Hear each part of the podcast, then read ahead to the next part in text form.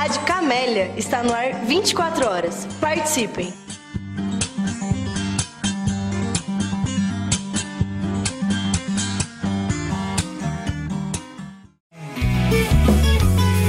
Você está ouvindo Hiperbólico. Perguntas em movimento. Movimento. Movimento. Movimento.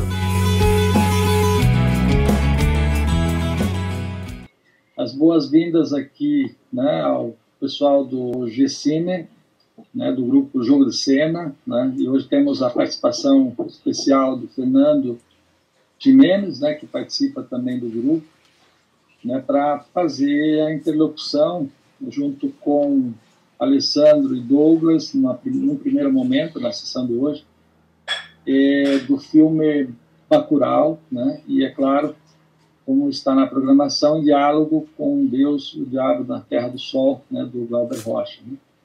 Então, evidentemente que o Bacurau é, será, digamos, uh, objeto central né, aqui da sessão de hoje, em, em especial, né?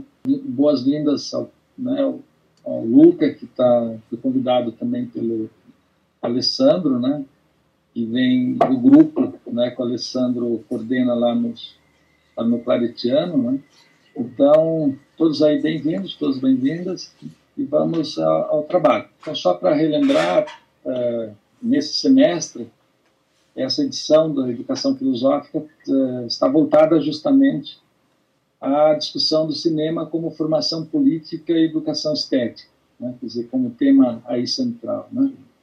E o formato é justamente esse, nós decidimos não projetar os filmes por aqui, o que avaliamos seria muito cansativo, né?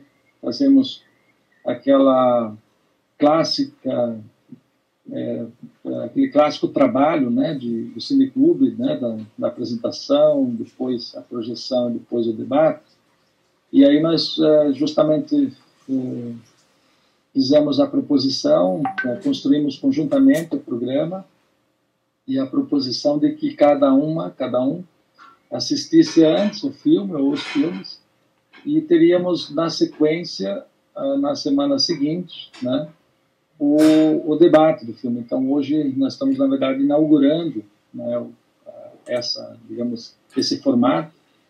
É, e imaginando que todos tenham visto o filme, se eventualmente não for possível, né? É, evidentemente sempre o ideal, o ideal sempre é né, que a gente tenha visto o filme até para aproveitar mais a discussão. Mas se isso às vezes ou por vezes não ocorre, é importante ver o filme logo na sequência. Né? Então eu queria né, já abrir os trabalhos. A ideia é que o convidado faça uma fala inicial, né, bem livre, bem à vontade, né, é, em torno de 20 minutos, por aí, um pouco menos, um pouco mais, como, como, como achasse mais é, conveniente, né, e aí o Douglas e Alessandro, né, fazem também uma, uma apreciação, também em torno de 5, 10 minutos cada um, para depois abrir é, para o debate, podendo fazer uma, uma Douglas mesmo, Alessandro, podem é, propor um diálogo com aquilo que acharem melhor com o Fernando, e aí nós abrir, abriremos para o grande grupo, né, para todos poderem né, colocar suas impressões, é, suas uh, compreensões acerca do, do filme, enfim, tá? Então, podemos proceder assim, tudo bem? Posso então. Pode ser? Pode ser. Posso apresentar então, Fernando? Isso, então eu vou abrir, é, passando para o Alessandro. Né? O Alessandro então apresenta o Fernando e o Fernando já dá a largada né, no trabalho. Beleza? Bom, então, boa tarde né, a todos os presentes aí, aos membros do NESEF, né, aos membros do GECINE, né, que, que, que vieram participar conosco, vão participar durante esse semestre. Então, sejam todos bem-vindos aí. É, hoje nós teremos uma discussão né, a partir do filme Bacurau. É, havíamos sugerido também como filme complementar, né, para quem pudesse assistir é, Deus e o Diabo na Terra do Sol, do Glauber Rocha. Né, podemos, durante a, a, a, análise do filme e os comentários, também fazer uma, talvez, algumas interlocuções com o filme. Então, em primeiro lugar, eu gostaria de, de apresentar é, o nosso debatedor de hoje, né, o professor é, Fernando Jimenez. O professor é, Fernando Jimenez, ele possui é, graduação em administração pela Universidade Estadual de Londrina, é especialista né, em cinema, é, possui mestrado em administração pela, pela USP e possui o seu doutorado pela Universidade de Manchester, na Inglaterra. O professor Fernando Jimenez já foi professor da Universidade é, Estadual de, de Maringá, professor da PUC-PR, professor do Centro Universitário Positivo, e hoje, atualmente, é professor é, do setor de Ciências Sociais Aplicadas da Universidade Federal do Paraná. professor Fernando Jimenez também é editor da revista Livre de Cinema, a Relice, né, uma revista com publicações voltadas ao estudo do cinema, é, e mantém né, a, sua, a sua filiação aí ao GCine, né, que é o grupo de estudos aí sobre cinema e educação do NESEF, aqui da Universidade Federal do Paraná, tendo uma atuação bastante presente, né, junto ao Cineclube Jogo de Cena, né, que iniciou seus trabalhos aí a partir do ano de 2017. Então, professor Fernando Gimenez, seja bem-vindo. É, vou passar a palavra para o professor Fernando Gimenez aí, em torno aí disso que o professor Geraldo falou, eu havia passado para ele em torno aí de uns 30 minutos, Geraldo, mas eu acho que está de bom tamanho, qualquer coisa, não tem problema, professor Fernando. Pode utilizar aí, inclusive, aí o, o tempo aí que o professor, dentro desse tempo aí, desses 30 minutos, se que achar necessário para apresentar o filme. Tá ok? Bom, boa tarde a todos. Primeiro, eu queria agradecer o convite do Alessandro, do Geraldo. É um prazer poder falar para vocês, mesmo que virtualmente, a essa distância, rever alguns dos colegas do, do nosso cineclube, do GCine, né? escrevi um texto para facilitar a minha fala para vocês, né? Porque, como vocês puderam perceber, a minha formação é, acho que é surpreendente para alguns, né? Sou da área de administração e estou aqui falando de cinema, mas cinema faz parte da minha vida há muito tempo, né? E alguns anos atrás eu resolvi fazer uma especialização em cinema. Momento em que criei essa revista que o Alessandro comentou, né? Convido todos a conhecer uma revista aberta na internet, vocês não precisam nem se cadastrar para ler os artigos, né?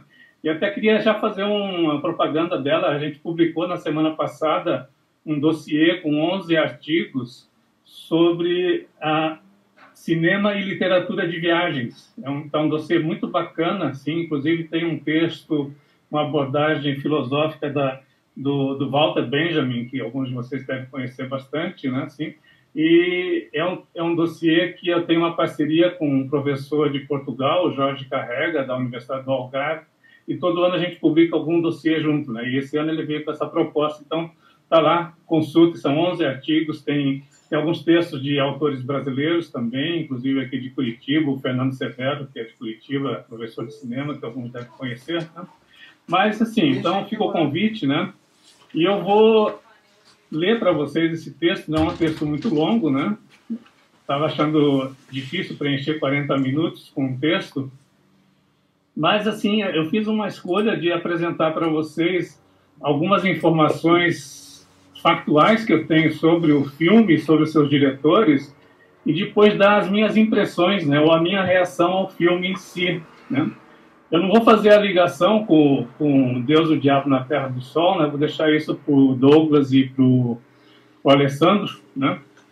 Mas depois a gente vai interagindo, né? Eu, dei até um título para minha fala para vocês, né? Que é na forma de uma pergunta, né? É Bacurau, uma distopia utópica, né? Juntando duas palavras aí opostas, né? Assim, eu começo minha fala. Vocês estão me ouvindo, né? Sim. Ok. Então, começo minha fala com algumas informações sobre o filme e seus diretores, né? Ele é um filme co-dirigido pelo Kleber Mendonça Filho pelo Juliano Dornelles, né? É, o Bacurau é, é uma coprodução franco-brasileira, não sei quantos observaram isso, né? Ele terminou sua produção em 2018, estreou o ano passado em Brasil, e ele conseguiu superar uma marca de espectadores nas salas de cinema brasileiro bem surpreendente. Ele foi visto por mais de 700 mil pessoas só nos cinemas brasileiros. Né? Então é um filme assim para filme nacional de muito sucesso, né? O seu resultado colocou o Bacurau na oitava posição entre os filmes brasileiros de maior público em 2019 nas salas de cinema, né? Falar em cinema, né? Não sei se vocês estão com a mesma saudade que eu tô de ver filmes em sala de cinema, né? Assim, esse negócio de ver filme em tela pequena é muito chato, né? Bacurau é o quarto longa-metragem do Kleber Mendonça Filho e é o primeiro de Juliano Dornelles, né? Embora o Juliano Dornelles tenha uma carreira também no cinema, mas como, como diretor, esse é o primeiro filme dele, né? Os dois cineastas são integrantes de uma safra de cineastas de Pernambuco, né? que tem ajudado a diminuir um pouco essa concentração de produção de filmes brasileiros no eixo Rio-São Paulo. Né? Sei quantos de vocês acompanham o mercado de cinema, é uma coisa que eu gosto de ver muito, né? Assim, 80, praticamente 80, entre 80 e 85% dos lançamentos nacionais vêm do eixo Rio-São Paulo, né? Nos últimos anos a gente tem visto alguns estados avançando nesse mercado e Pernambuco é um desses exemplos, né? Ele é também o segundo filme brasileiro a ser premiado no certame geral do Festival de Cannes, né? Isso acho que todo mundo está sabendo, né? E se vocês se lembram, o primeiro filme a ser premiado em Cannes né, foi O Pagador de Promessas de 1962, né? Então a gente levou aí 55, 57 anos, né, para ter um filme brasileiro premiado no certame geral, né? O Brasil já teve outros prêmios em Cannes, mas no certame geral esse é o, é o segundo filme premiado, né? O Kleber Mendonça Filho foi o diretor também de dois filmes brasileiros que talvez alguns de vocês tenham visto, foram muito bem recebidos pela crítica, né? E também com algum sucesso de público nos cinemas, né? Ele lançou Aquários em 2016 que teve pouco mais de 350 mil espectadores, na né, metade do sucesso da, do Bacurau. E ele também lançou, foi o diretor né, do, do Som ao Redor, de 2013, que teve pouco mais de 95 mil espectadores. Né? Por outro lado, o Juliano Dornelles atuou na direção de arte de O Som ao Redor, junto com, com o Cleber Mendonça Filho, né? e na produção de arte de Aquários, né? Então, eles têm uma parceria já de algum tempo. Mas o Dornelles, ele participou de um filme que eu acho assim que é fantástico, não sei se quantos de vocês viram, que é um filme de 2005 do Marcelo Gomes, que se chama Cinema, Aspirinas e Urubus. Né? Na verdade, na minha percepção, né, esse filme foi o primeiro sucesso do cinema pernambucano uh, no século XXI que a gente está vivendo. Né? E em 2005 atingiu a marca de 105 mil espectadores. Né? Só para posicionar vocês a respeito da presença de Pernambuco, né? Entre 2005 e 2018, a presença no mercado aí de cinema apresentado nas salas, na chamada janela de salas de cinema, Pernambuco lançou pouco mais de 50 longos, né? E para comparar, nós aqui no Paraná, nesse mesmo período, nós conseguimos lançar 27 filmes nesse período, né? Mas isso assim, é só para contextualizar, não importa muito aqui, acho que na nossa discussão, né? Mas só para chamar a atenção, que eu acho que assim, é, é um tipo de filme que nem sempre a gente tem acesso, né, do cinema nacional, que vale a pena buscar. Né? Então, assim, além disso, né, eu acho que Bacurau, né, começando a falar mais diretamente dele, compartilha, em minha percepção, com muitos filmes dessa produção contemporânea de algumas qualidades, qualidades técnicas, vamos dizer assim, né? Entre essas eu destaco algumas. Por exemplo, né, assim, um cuidado de produção muito forte, né, uma produção muito acurada, né? ah, uma boa direção de arte. A gente sempre tem assim uma, um, um, prazer estético de assistir esses filmes, né? Assim, o uso de trilhas musicais muito bem escolhidas, especialmente Bacurau, né? Começa, se não me engano, com a Gal Costa cantando a música do Caetano, tem a música do Vandré é uma trilha sonora assim muito bem cuidada, o som também, né? Em particular, é acima da média. O cinema brasileiro sempre tem um problema com qualidade de som, né? E no Bacurau a gente não percebe isso, né? E para mim, assim, que chamou muito a atenção, né? As filmagens noturnas e as panorâmicas, né? De paisagens que são muito bem feitas no, no Bacurau. Né? Então, assim, em síntese, eu acho que é uma estética muito bem executada, né? é um filme que faz pensar e ao mesmo tempo agrada visualmente. Né? Ou seja, assim, a gente reflete no que a gente está vendo e a gente tem esse prazer visual de assistir algo muito bonito também. Né? Isso eu acho que é algo comum nesses filmes pernambucanos contemporâneos, né? Que todos eles têm esse cuidado, né? Ah, uma, é o que eu chamo assim de uma tentativa de conciliar arte e indústria, né? ou seja, é um filme que mexe com a gente enquanto uma obra de arte, mas também toma o cuidado de marcar presença nesse mercado que faz parte da nossa vida, né? Eu não sei, né? Por sinal, assim, se, muita gente não gosta de assistir o filme, os créditos finais do filme, né? Eu sou aquele tipo de cinéfilo que vai assistindo até o final, né? E ao final do Bacurau tem uma observação bem bacana. Ele diz assim que o Bacurau ah, permitiu, né, a produção do filme permitiu ou gerou 800 empregos. Né? Seja um alerta aí no, no, final do filme sobre a importância do setor de audiovisual para a economia brasileira. Né? Então, nesse contexto aí, rápido que eu estou falando para vocês, eu vou agora dar um pouquinho as minhas impressões ao assistir pela segunda vez. Né? Na verdade, eu tinha assistido o Bacurau o ano passado numa sala de cinema, né? E agora, ontem e hoje, eu reassisti na, na, na tela do meu computador, né? E, e dando as minhas impressões, eu estou sem nenhum medo de dar um spoiler aqui. Eu estou partindo do pressuposto que todos tenham assistido ao filme. Né? Então, se alguém não assistiu, me desculpem, mas as minhas impressões têm que falar um pouco da, de coisas importantes do filme que, que se referem às cenas dele. Né? Então, imediatamente quando eu estava reassistindo o filme, me veio à lembrança uma questão né, que me ocorreu quando eu assisti primeiramente uma sala de cinema no ano passado. Né? Na verdade, foi até, se não me falha a memória, no Cine Passeio. Né? A, a, questão que me surgiu naquela época foi a seguinte, né, que é o título que eu dei para esse texto. Poderia usar um oxímoro para classificar Bacurau?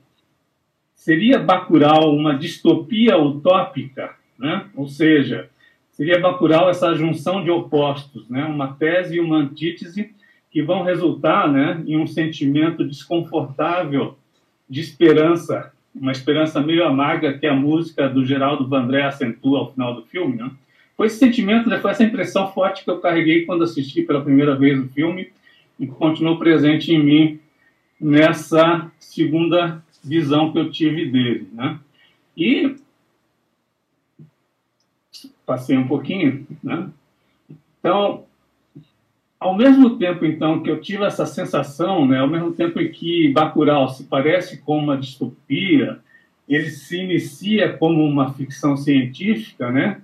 É estranho, né, que o filme usa da estética dos faroestes de Hollywood ao mesmo tempo, né? Então, assim, por exemplo, né, uh, eu nunca gostei muito de faroeste, né? Mas há muitos anos atrás eu fiz um curso sobre os faroestes norte-americanos, né? E me lembro assim que o professor na época chamou a atenção para uma, uma coisa peculiar dos faroestes, que é o uso das panorâmicas amplas da paisagem, né? E a gente vê essa estética muito presente no, no Bacurau, né? Amplas paisagens, amplas panorâmicas da paisagem do agreste nordestino, né? E o filme foi filmado no interior do Rio Grande do Norte, num povoado chamado Barra, né?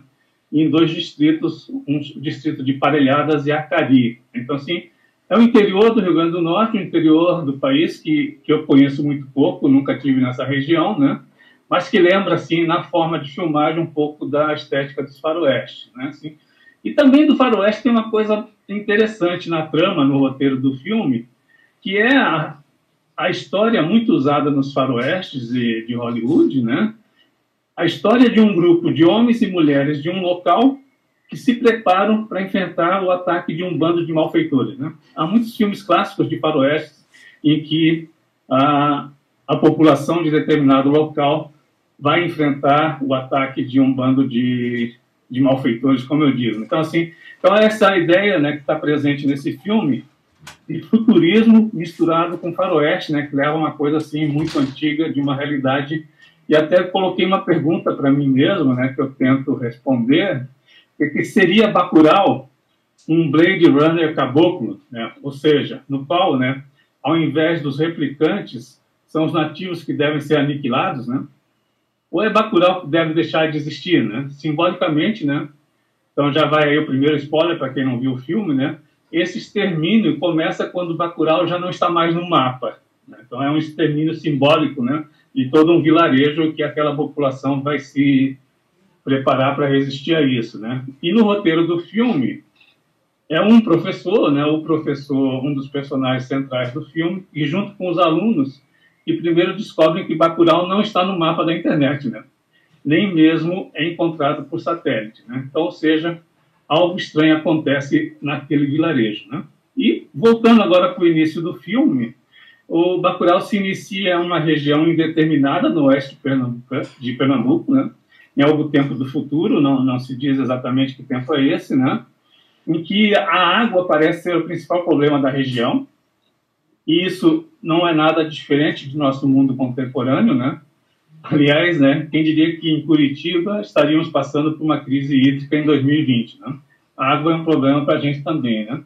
E as imagens iniciais do filme, né, após aquele belo passeio pelo espaço, né, que nos traz com um zoom até a Terra, vão mostrar para a gente uma mulher e um homem em um caminhão, passando por um acidente envolvendo o transporte de caixões funerários. Né?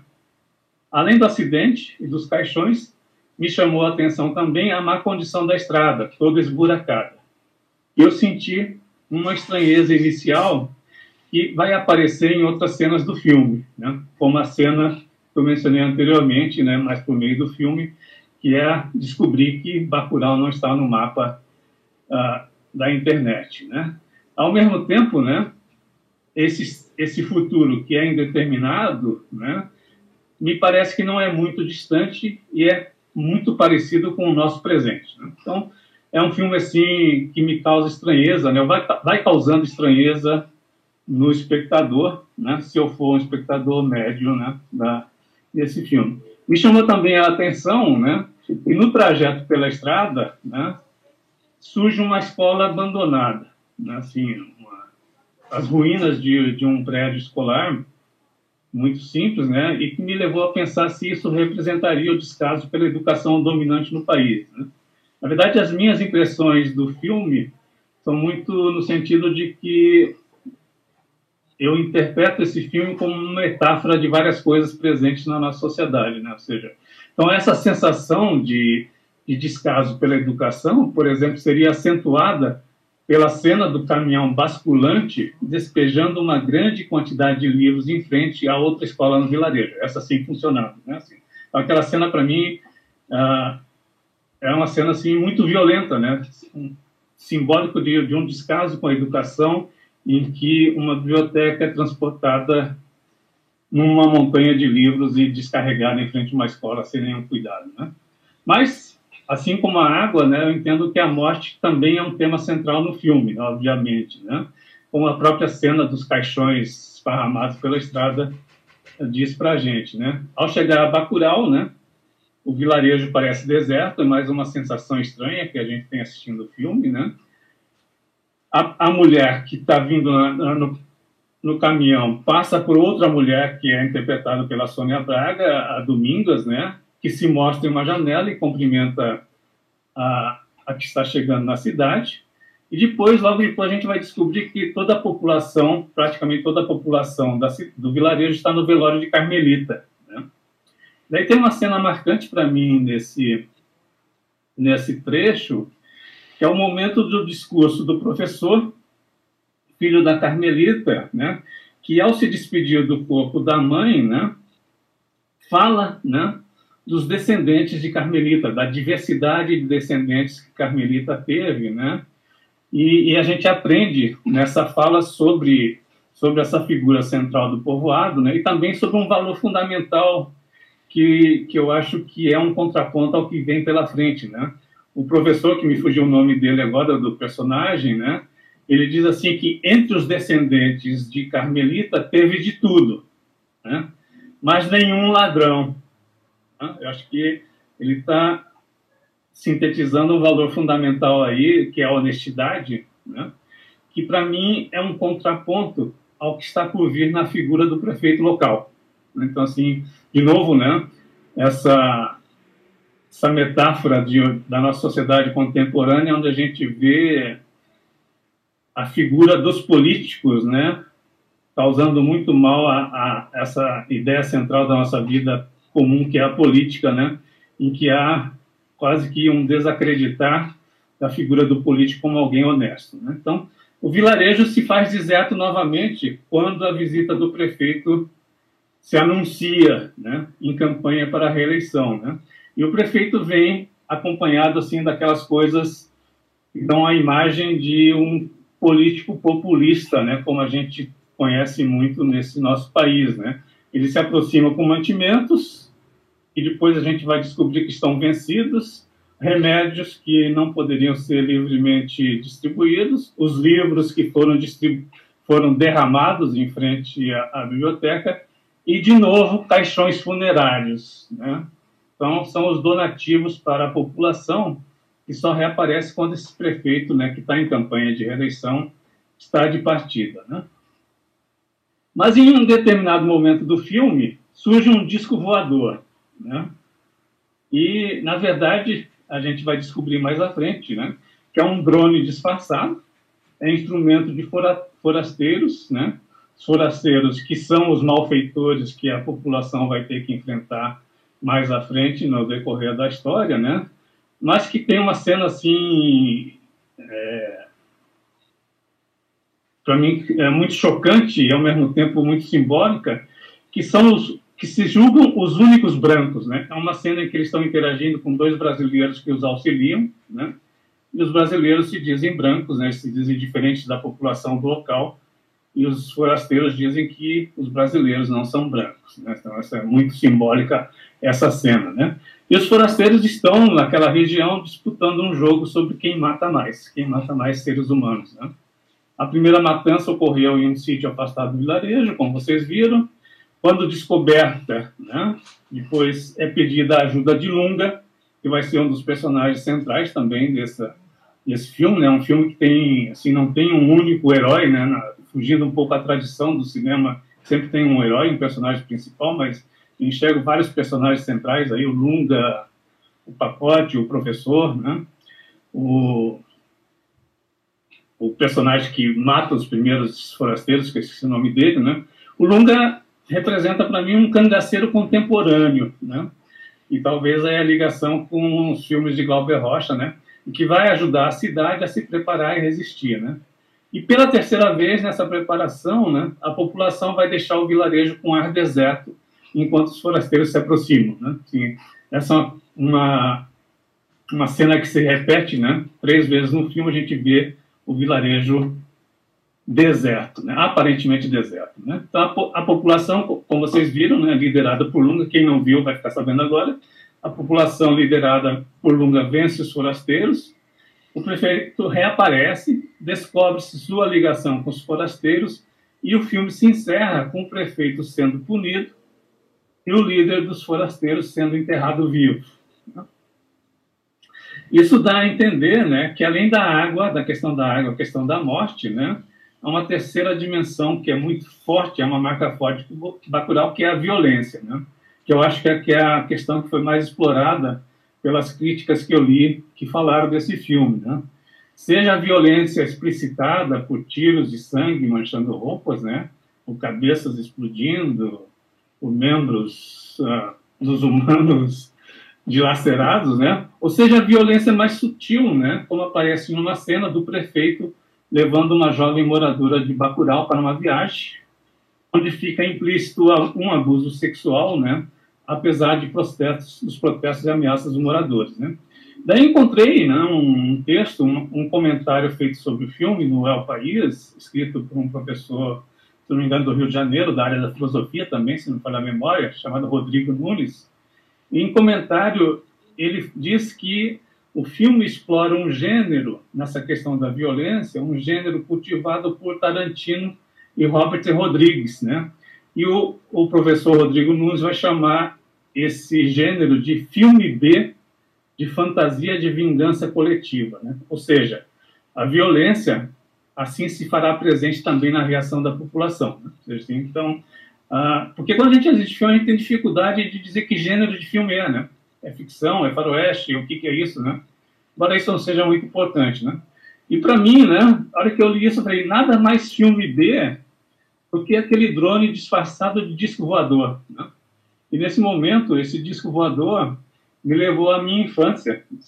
Eu já estou com 63 anos, né? Então, na minha infância, muitos de vocês não eram nem nascidos ainda, né? A maioria não era nascido, né? Mas a minha infância, nos primeiros tempos da televisão em Londrina, que eu sou londrinense, sou pé vermelho, quando eu assisti às aventuras de National Kid, uma série japonesa de ficção científica que os mais jovens provavelmente nunca ouviram falar, né? Mas tinha lá no National Kid discos voadores como esse do, do Bacurau, né?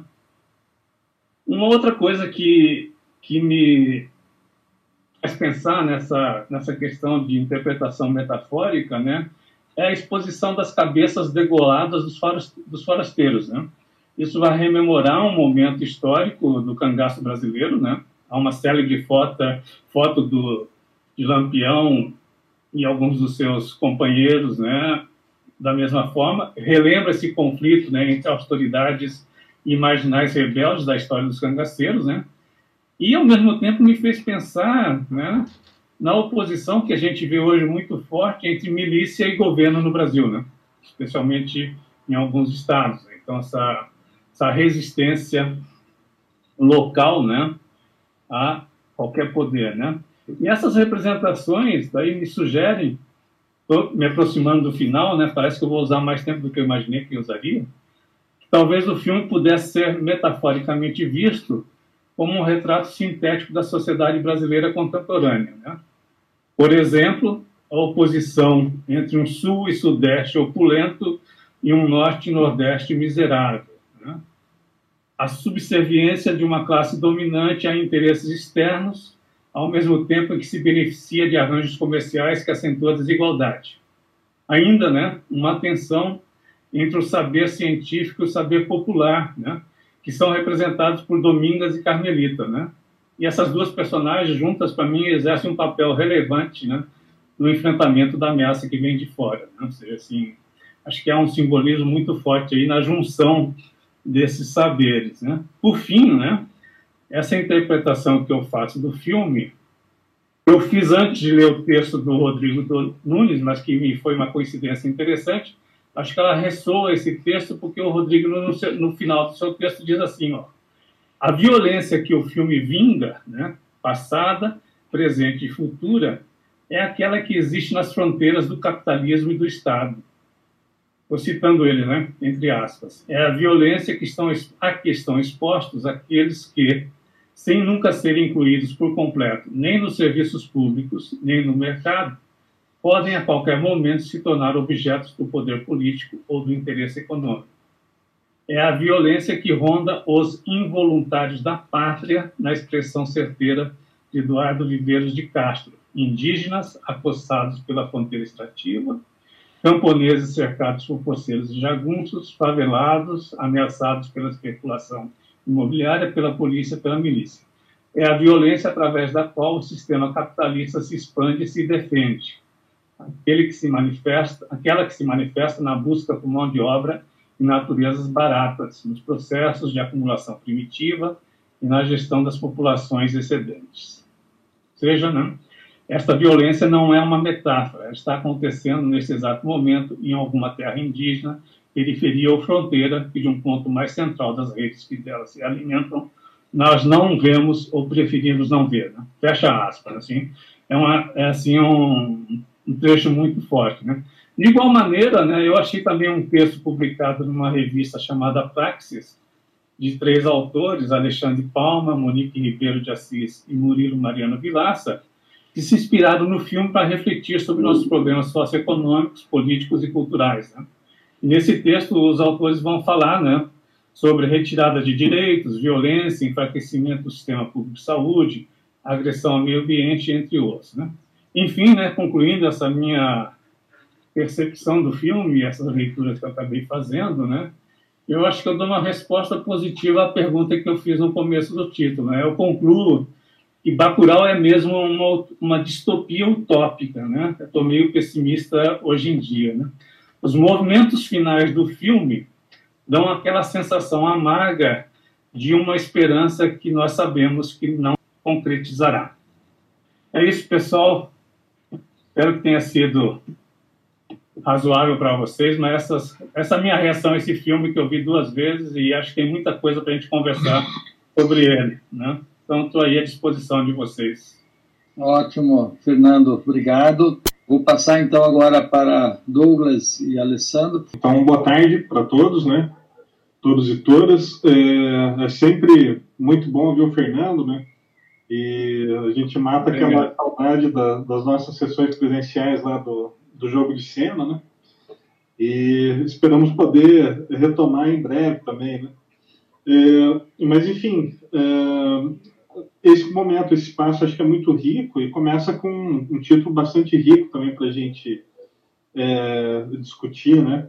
Eu gostaria, para falar brevemente, né, enfim, o, o Bacurau é um filme em que você não consegue absolutamente falar sobre todas as referências é, simbólicas, né, tanto, tanto do cinema quanto da nossa realidade histórica, numa única sessão, mas eu gostaria de levantar algumas coisas e começar a partir dessa, dessa menção que o Fernando fez aos westerns, né? E é, lembrando dos, dos westerns spaghetti, né? Do, do, dos faroestes italianos aí, é, e com as suas raízes lá nos filmes é, de samurais, né, e destacar aí o Akira Kurosawa, me lembrou muito os, os Sete Samurais, né, porque também é um filme de 1954, é, em que o Kurosawa né, vai, vai, nos vai, nos brindar com essa narrativa é, que mostra a população de um vilarejo que é assolada anualmente depois da, das colheitas, né? por um grupo de ladrões e eles juntam ah, todas as riquezas que sobraram do vilarejo para contratar um grupo de samurais. Né? E o que os samurais fazem, eles só conseguem pagar sete, é, na verdade, ensinar os aldeões a lutarem, né? ou seja, a ter, a ter uma autonomia é, para conseguir resistir a esses ataques. Então, assim como os Sete Samurais, o Bacurau também é um filme de, de resistência, né? E tem alguns estudos, é, até uma coisa que me interessa, de notar como que essas referências do, é, dos filmes é, japoneses é, de samurais, elas chegam é, nos westerns, né? E lembrando que o Sérgio Leone, no, no, por um punhado de dólares, não vou me lembrar o, o, ano específico, se eu não me engano, é, é, é, início da década de 60 também, mas não vou me lembrar do ano, do ano específico. É, por um punhado de dólares é basicamente um plágio de um filme chamado Yojimbo, do, do Akira Kurosawa. Né? E por que, que eu estou uh, fazendo essas referências, né? apontando essas referências? Porque me parece muito que o Glauber, inclusive, vai beber é, muito desse, dessa estética. Né? Então, quando a gente nota os planos abertos, os closes é, nos olhos, é, tem um close, os closes de rosto, assim, de forma geral, é, eles fazem parte dessa, dessa tradição e a gente encontra ela, é claro, é, de um modo bem, é, bem marcado daí pela, pela, pela leitura do Glauber Rocha. Né? É, e daí, assim, é, por que, que eu estou dizendo isso? O Glauber é uma figura importante é, trazida como referência ao filme. Né? E a gente percebe isso pelo ritmo do filme, inclusive que no, na primeira metade do filme é, existe um ritmo de narrativa um pouco mais lento, né? como se nós fôssemos apresentados a, a, a Bacurau e como se nós pudéssemos sentir um pouco daquele ritmo é, de cidade pequena, né? ou de, de comunidade é, rural. Na medida em que os forasteiros é, vão ganhando espaço nesse, é, nesse roteiro, nessa narrativa, o filme também fica mais acelerado, né? E começa a ter é, aqueles cortes mais sem, sem sentido, mais pasteurizados, que são típicos do cinema, do cinema norte-americano, né? É, essa questão também da Carmelita é, como uma matriz é, de fertilidade, né? E ela está relacionada ali à umidade, à água, sendo que a água transborda do seu, do seu caixão. É, me lembra também uma narrativa do Sérgio Leone é, chamada Era uma Vez no Oeste. Também é um filme que todo ele se passa é, ao redor, assim, né, a, narrativa ela é, é, pautada nessa questão da, da água e você tem os elementos femininos ali como é, de fertilidade e prosperidade, né? Então, Bacurau me parece é, uma necessidade de manutenção dessa riqueza, né? Que nos é tão preciosa que para a vida humana, né? Que é, que é a é, e voltando a essa questão do Glauber, né, uh, em relação a essa apresentação da Carmelita, nós temos ali o, o DJ, que é uma figura também que uh, coloca o sertão uh, nesse ambiente contemporâneo. Né, eles são conectados, eles se comunicam muito bem pelos celulares, tanto é que uma, uma parte estratégica do plano dos, dos norte-americanos é implantar um, é um dispositivo no bar que vai é, bloquear os sinais de celulares, né? Então, enfim, é, o, o, DJ faz uma, faz uma fala para a despedida da, da, Carmelita e ele se lembra de uma música do Sérgio Ricardo. E a comunidade toda canta essa música do Sérgio Ricardo, né, que está ali, é, que se chama Os Bichos da Noite. Né? que é uma, uma música que foi é, apresentada num disco chamado A Grande Música de Sérgio Ricardo, é, que foi é, reuniu né, algumas canções é, entre 67, 1967 e 1969. E nessa música, é, os, o Sérgio Ricardo faz menção ao Bacurau, que é esse pássaro arisco, noturno, que sobrevive de de insetos e acaba dando nome ao, ao vilarejo, né? É, então, o nome do filme, o nome da vila, é, tem essa referência na música do Sérgio Ricardo. É, portanto, a estética do Glauber ela está muito presente ali, principalmente nessa primeira nessa primeira metade do filme, é, o que é o que é bastante uh, interessante assim, né? E, e a fala é de valorizar aquilo, né? Uh, ou seja, valorizar aquilo que é nosso, né? Então a trilha sonora, de fato, é, é algum elemento brilhante assim do filme e ela vai, é claro, fazer referência, né? E a gente é, pode discutir, enfim, né, ou, ou, trazer isso como reflexão se é vingança ou se é ou se é justiça. É, esse, esses enredos eles são tradicionais na, na história do cinema, mas em Bacurau existe essa peculiaridade também de ser, do meu ponto de vista, uma narrativa decolonial, né? É, no sentido de é, que ela apresenta referências externas, mas é, para valorizar aquilo que é produzido na, na, na nossa terra, né? a partir da nossa cultura e assim por diante. É, um, acho que outro, só para citar mais um elemento é, que me pareceu central na, na narrativa, é que foi o museu, né? porque é, perguntam né, para é, o casal que é do Sudeste, né, os motoqueiros, é, que inclusive depois tem outro detalhe, é, vão verificar que eles são é, funcionários da Justiça, né, isso é muito curioso. Lá na Fazenda, depois eles verificam que, que eles são funcionários da Justiça Federal, então a gente tem uma, uma referência importante aí, eles são vistos como traidores, né? É, então, essa questão do, do museu, né, que apresenta, eles recebem o convite para conhecer o museu, que é muito valorizado pela cidade, a gente percebe, né? É, conforme os moradores fazem menção ao museu e, enfim, é, colocam como uma, uma, uma, um espaço importante dentro da cidade. É, e é justamente o museu que vai, é, vai oferecer a possibilidade de resistência. E aí a gente encontra novamente essa referência ao cangaço, né?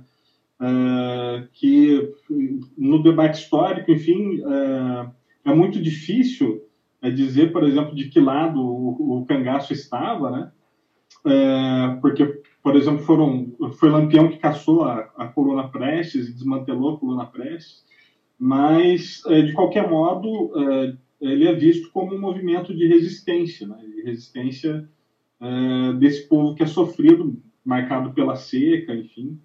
Uh, então, o museu ele, ele se coloca não como é um elemento apenas de um passado histórico, mas da presença dessa construção dialética que é, foi estabelecida né, na vida dessas, dessas pessoas. Então, para falar assim de, de alguns elementos mais gerais, eu acho que seria isso. Obrigado pela atenção de todas e todos aí. E vou passar a palavra para o Alessandro para comentar mais um pouco. É, obrigado, então, Douglas, aí pela, pelas considerações, né? Também parabenizo o Fernando aí, assim como o Douglas aí pela, pela fala. Eu vou falar rapidinho aqui, porque eu quero abrir espaço para ouvir os colegas, né? Eu acho que hoje, particularmente, eu gostaria bastante de ouvir os colegas sobre esse filme, porque sempre quando o pessoal coloca diferentes pontos de vista, a gente acaba aprendendo bastante, né? Mas eu acho, assim, um, aspecto, por exemplo, que me chamou muita atenção no Bacurau, é o aspecto dessa crítica ácida social que eu acredito que, pelo menos para mim, assim, eu não tenho visto desde, a, desde as produções do cinema novo, né? Então, eu espero, né, apesar que os filmes, né, o, o, o Fernando havia citado ali, né, o, as produções anteriores, o Aquários e o Som ao Redor, eles também são permeados por uma, uma forte crítica social, mas eu acho que ela é de um caráter mais individual e nesse filme, né, Bacurau, que o, o, o, o próprio Kleber diz que o roteiro já estava pronto desde 2009, né, então é uma ideia antiga dele, apesar de que eles confessaram que eles fizeram muitos ajustes, né, devido à situação em que nós estamos vivendo. Então, a, a crítica que é depositada ali no filme, ela, ela é, é sim uma crítica muito ácida da nossa sociedade, é o momento que a gente está vivendo nesse período, mas uma questão que eu acho fundamental ali é a, a questão da compreensão, né, justamente do, do, do, do que nos está acontecendo. Veja, a, o, o filme, quando ele inicia, né, com, a, com o falecimento daquela senhora, que parece ser uma, uma espécie de referência para aquela comunidade, né, é, uma, matri, uma espécie de matriarca, ela remete principalmente a um contexto de, de consciência histórica, né, de reconhecimento cultural, de valorização cultural. Os habitantes de, de, de Bacurau, eles possuem uma identidade e possuem consciência dessa identidade, né, ou seja, a, eles sabem quem são, né? É, e isso é muito importante. E me parece, me lembra muito, né, a, o, aspecto de que esse senso, né, de, de ausência de coletividade, de unidade, de consciência histórica e de consciência cultural é algo, por exemplo, que está muito presente no povo nordestino, mas é que em muitos em muitos outros estados nós não percebemos é, essa, essa, esse senso, né? Tanto é que o nosso país se encontra dividido e polarizado. Né? Para relembrar a velha tática já explicitada por Júlio César, a ideia de que, pra, que é preciso dividir para conquistar, que é mais fácil, né? Dividir para conquistar. Então, esse, esse senso de coletividade, esse senso de unidade, me parece que, está presente né, no, no, no, povo de Bacurau, é algo que não está presente, por exemplo, na alma do povo brasileiro, né, que muitas vezes se encontra seduzido e que se encontra até mesmo é, ludibriado, né, por uma por um discurso que na verdade não é coerente com a sua própria realidade. Então, é, quando há a morte da consciência cultural, a morte da historicidade, né, existe o quê? Existe um processo de tentativa de colonização. Foi assim em todos os países, né? É, veja, o nosso país não foi diferente, né? Quando a gente pega o exemplo dos escravos africanos, né? que eram proibidos né, de realizar o seu culto, é, de, de, de, ter a liberdade religiosa, de ter uma liberdade de, de conservar a sua cultura aqui no nosso território. Por quê? Porque quando você destrói a cultura de um povo, quando se destrói a história do povo, fica mais fácil para colonizar. Né? E, e eu acredito que com o nosso pensamento funciona assim também. Então, ali a morte daquela matriarca no início, ela simboliza o quê? Simboliza, de certa forma, o, o início de um novo ciclo para Bacurau. Bacurau teria que decidir se seria colonizada ou se resistiria. Então esse filme, quando eu penso, né, apesar das várias críticas que fizeram sobre o aspecto da violência, é, a violência nesse filme, ela logicamente que ela, ela é visceral, né, ela não é é, ela não é teatral como ela era nos filmes de Glauber, né? Porque na, no, nos filmes de Glauber a violência ela é sempre encenada, ela é muito teatral, ela existe, mas ela, ela não existe como um recurso para chamar a atenção do público, mas sim para ilustrar um determinado problema, um determinado contexto.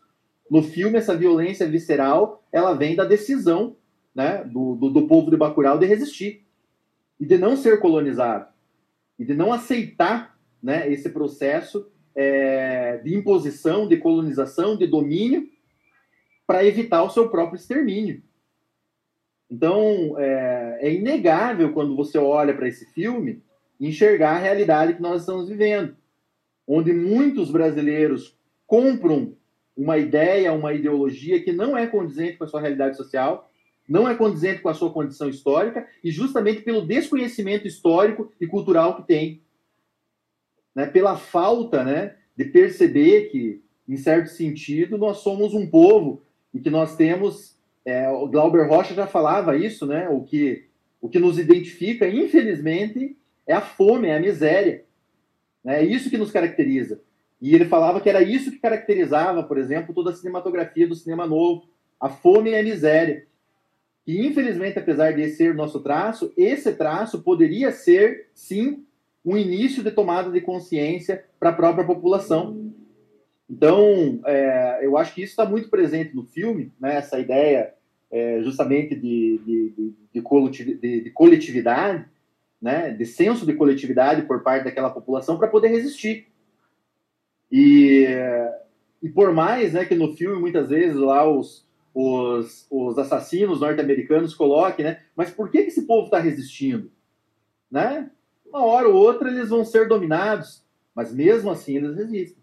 Né? E eu acho que essa, essa chave de compreensão também do filme é, é uma, é uma chave de compreensão para a nossa própria realidade. Que apesar, né, muitas vezes, do, do adversário, do inimigo ser muito grande, e parecer que muitas vezes a causa está perdida, né?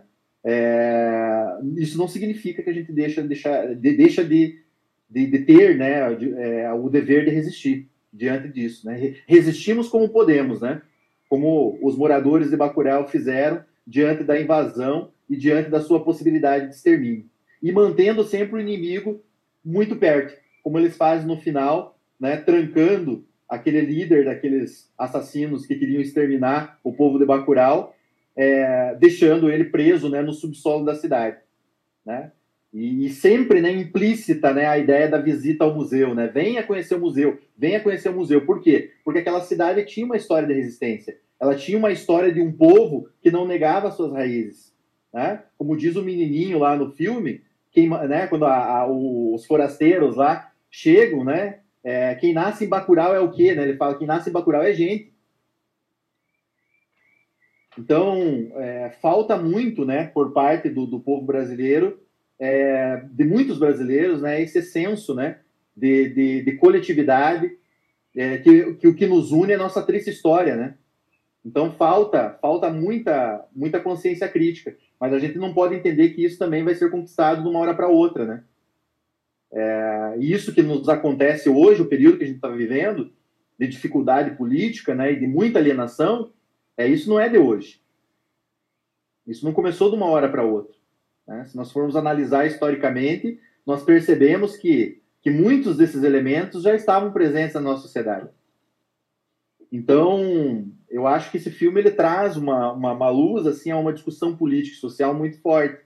Até mesmo que eu me concentrei em falar um pouco isso aqui na minha fala e deixei um pouco de lado, talvez, aspectos mais técnicos e estéticos, porque é, para mim foi muito relevante isso quando eu vi o filme e de certa forma é, é, algo que me impressionou muito desde os filmes do cinema novo que, que, nós estudamos aí durante mais quase três anos, né, no projeto do jogo de cena, fazendo uma análise é, histórica do cinema brasileiro, estrutural dos filmes do cinema novo, para analisar todo esse contexto, né, é, de produção cinematográfica no nosso país.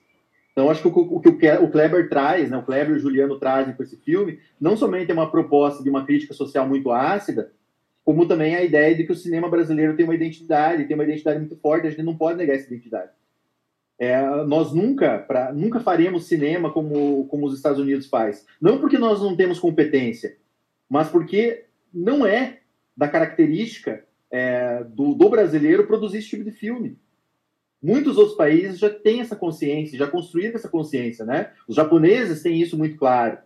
Até mesmo os, os, o, né, o, o, o, cinema que é produzido na Índia, lá, em Bollywood, lá, que eles meio que simulam um pouco aquilo que Hollywood produz, mas eles têm uma ideia muito própria de que eles precisam fazer os próprios filmes e botar muito das suas características ali naqueles filmes que são produzidos. Então, é, Bacurau é um filme grande. É um filme grande. E eu acho que a gente pode fazer vários desdobramentos e fazer uma discussão muito rica. Acho que seria mais ou menos isso. E aí eu passo a palavra para os colegas interagirem, ficarem à vontade, né? E aí o professor Geraldo estipula aí como que a gente vai fazer as interações. Ok? Obrigado. Ok, ok, Alessandro. Deixa eu só, antes de a gente abrir, então, para todos, né? Todas, só registrar aqui também a presença do professor Ednei Grisson, que é um professor lá de Santa Catarina, que está aqui conosco hoje, que participou do jogo de cena junto né, com Everton, é, lá na, na escola, né? Uma experiência bem importante. E também registrar a presença conosco da Rita, da, da Frente Movimento, também está conosco aqui, e o Henrique lá de São Paulo. Então, só para registrar aqui pessoas de diferentes lugares né, que estão é, acompanhando e estão conosco aqui para discutir, é, enfim, esse filme e esse tema. Né?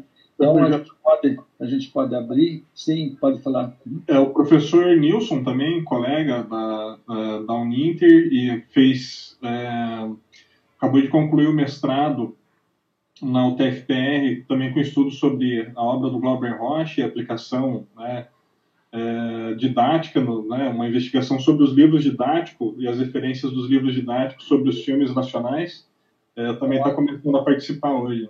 Excelente. Nilson, sejam, seja bem-vindo também. Então, acho que temos gente com múltiplas e diferentes experiências.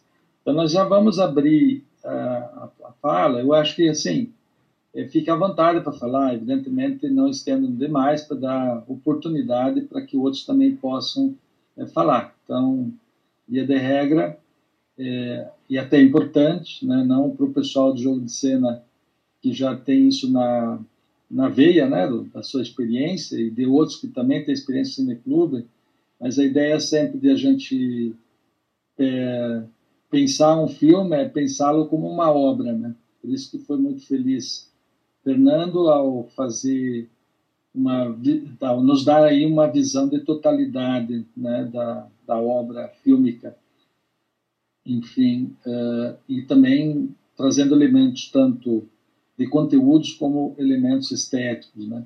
É, com a interlocução aí do Douglas e Alessandro. Então nós podemos abrir, eu queria assim acrescentar, eu acho que dentro da caracterização que o Fernando trouxe, é bem importante, né, os dos temas uh, centrais, de fato, a água, a morte, a violência, né, como ele expôs muito bem. É, diria que, de fato, há uma outra categoria forte que permeia, que na verdade tem a ver com essas, que é a própria categoria da política, né? da, da, da prática política, não da política em sentido grego, mas desta prática política que nós estamos vivenciando né, no Brasil hoje, inclusive. Né? Então, de fato, o filme retrata problemas crônicos né, da realidade nacional, apesar de ser um filme é, ficcional, em certo sentido, né? porque, na verdade, Bacurau não existe enquanto tal, né? é, é uma referência né? a, a, uma, a um povo, a uma cultura, né? a uma região. Né? Então, bastante importante, eu acho, essa reflexão, à medida em que é, ele traz esses elementos. Né? Bom, boa tarde a todos e todas. É, quero saudar aqui o professor Geraldo, é, também Douglas, Marcelo e Alessandro, aproveitando para parabenizá-los. Né? Foi uma fala muito rica e espero ser breve. Eu gostaria apenas de fazer é, inicialmente assim, dois comentários. O primeiro deles é dizer que Bacurau né, é um pássaro que existe lá no Nordeste. O Bacurau, ele não dorme. O Bacurau é, é um pássaro curioso, né? E algumas pessoas, é, no particular aspecto de, da cidade de Recife, quando esperam os ônibus, né, da madrugada, dizem o seguinte: eu vou pegar o Bacurau. Então, o Bacurau é o último ônibus então, Bacurau não dorme. como também não dormiu a população da vila de Bacurau, cujo nome não foi dado à toa, não é? Porque Bacurau, é, aquela vila, não gostaria de me prender a nenhum aspecto estético ou técnico do filme, porque todos já, já falaram muito bem a respeito disso, é, tem a ver com, com isso, com esse espírito né, de unidade, como a Alessandra muito bem falou, e, como disse já Douglas, de resistência. Então, é, Bacurau, de fato, é um filme que tem um apelo político. E é nesse sentido que eu queria chamar a atenção para o seguinte aspecto, né? o que eu vejo assim muito presente em Bacurau é a questão da necropolítica.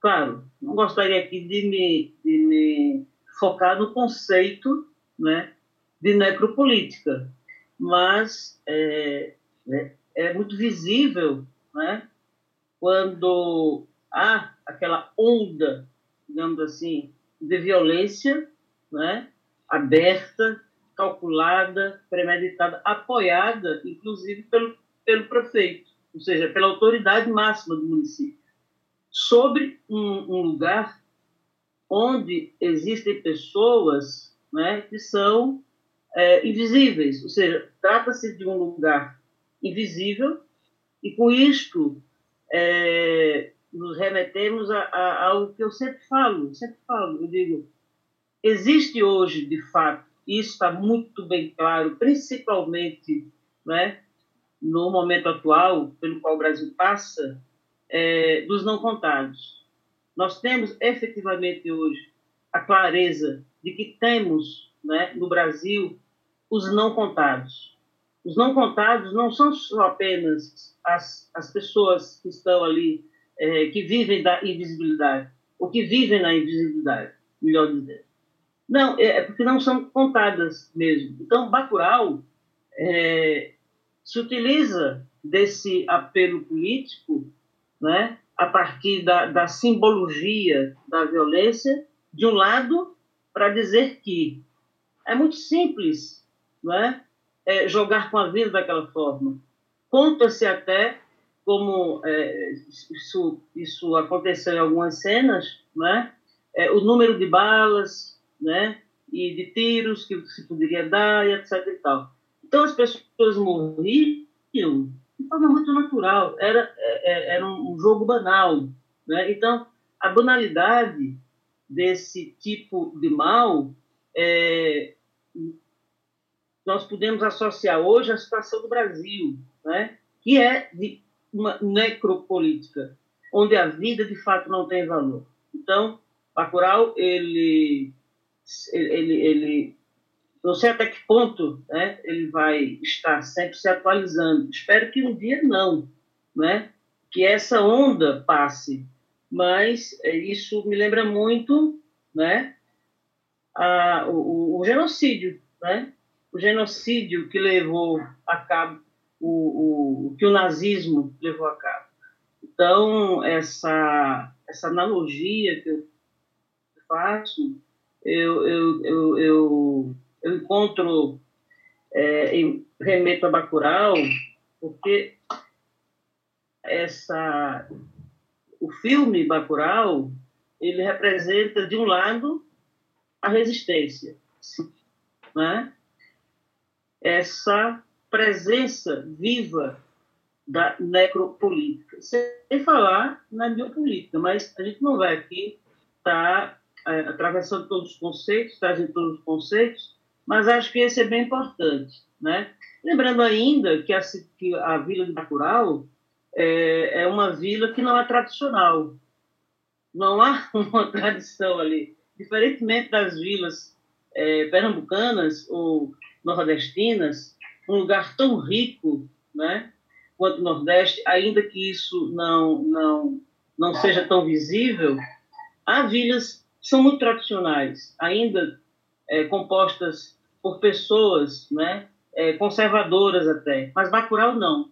Bacurau soma uma é, é, é uma atividade, né, é, bem interessante, porque é uma comunidade Queen também, né? E, e, o filme também traz aspectos folclóricos, né?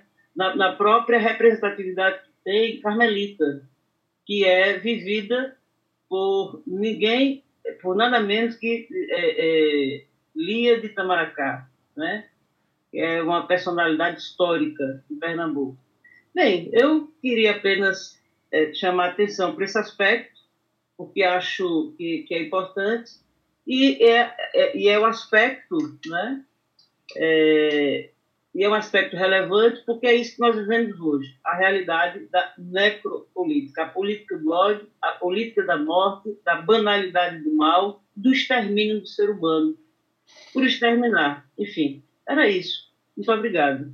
Obrigado, Rita. Vamos em frente. Maria Carolina. Olá, boa tarde a todos.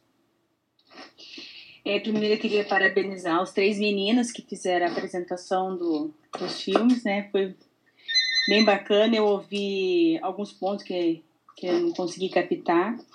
É, eu queria também falar que os dois filmes, eles possuem pontos em comuns, né? Deu, claro que eu acho que todos conseguiram perceber, assim, que a seca, a fome, a pobreza, o sertão, o sofrimento, a desigualdade e o descaso com o povo e ao mesmo tempo tem a contradição da esperança com a descrença na melhora, na mudança de vida. É... Também o, o, desespero do povo. Eles recorriam a qualquer coisa, né? Até mesmo no segundo filme lá, sacrifícios, penitências, a, a acreditar em santos, que a gente viu que milagre não existe, né? Então, eles estavam recorrendo, recorrendo a todos os lados para ver se havia alguma, alguma melhoria. E também as músicas eu achei que chamou atenção, assim, que eu não tinha assistido o, os filmes, né? Elas falam entre, não sei se eu posso dizer entre linhas ou explicitamente, é, sobre as mortes, né? Que não são naturais, são mortes pleiteadas, né? Ah, e basicamente, acho que seria isso. Tá bom, Carol. Vamos lá, Bernardo.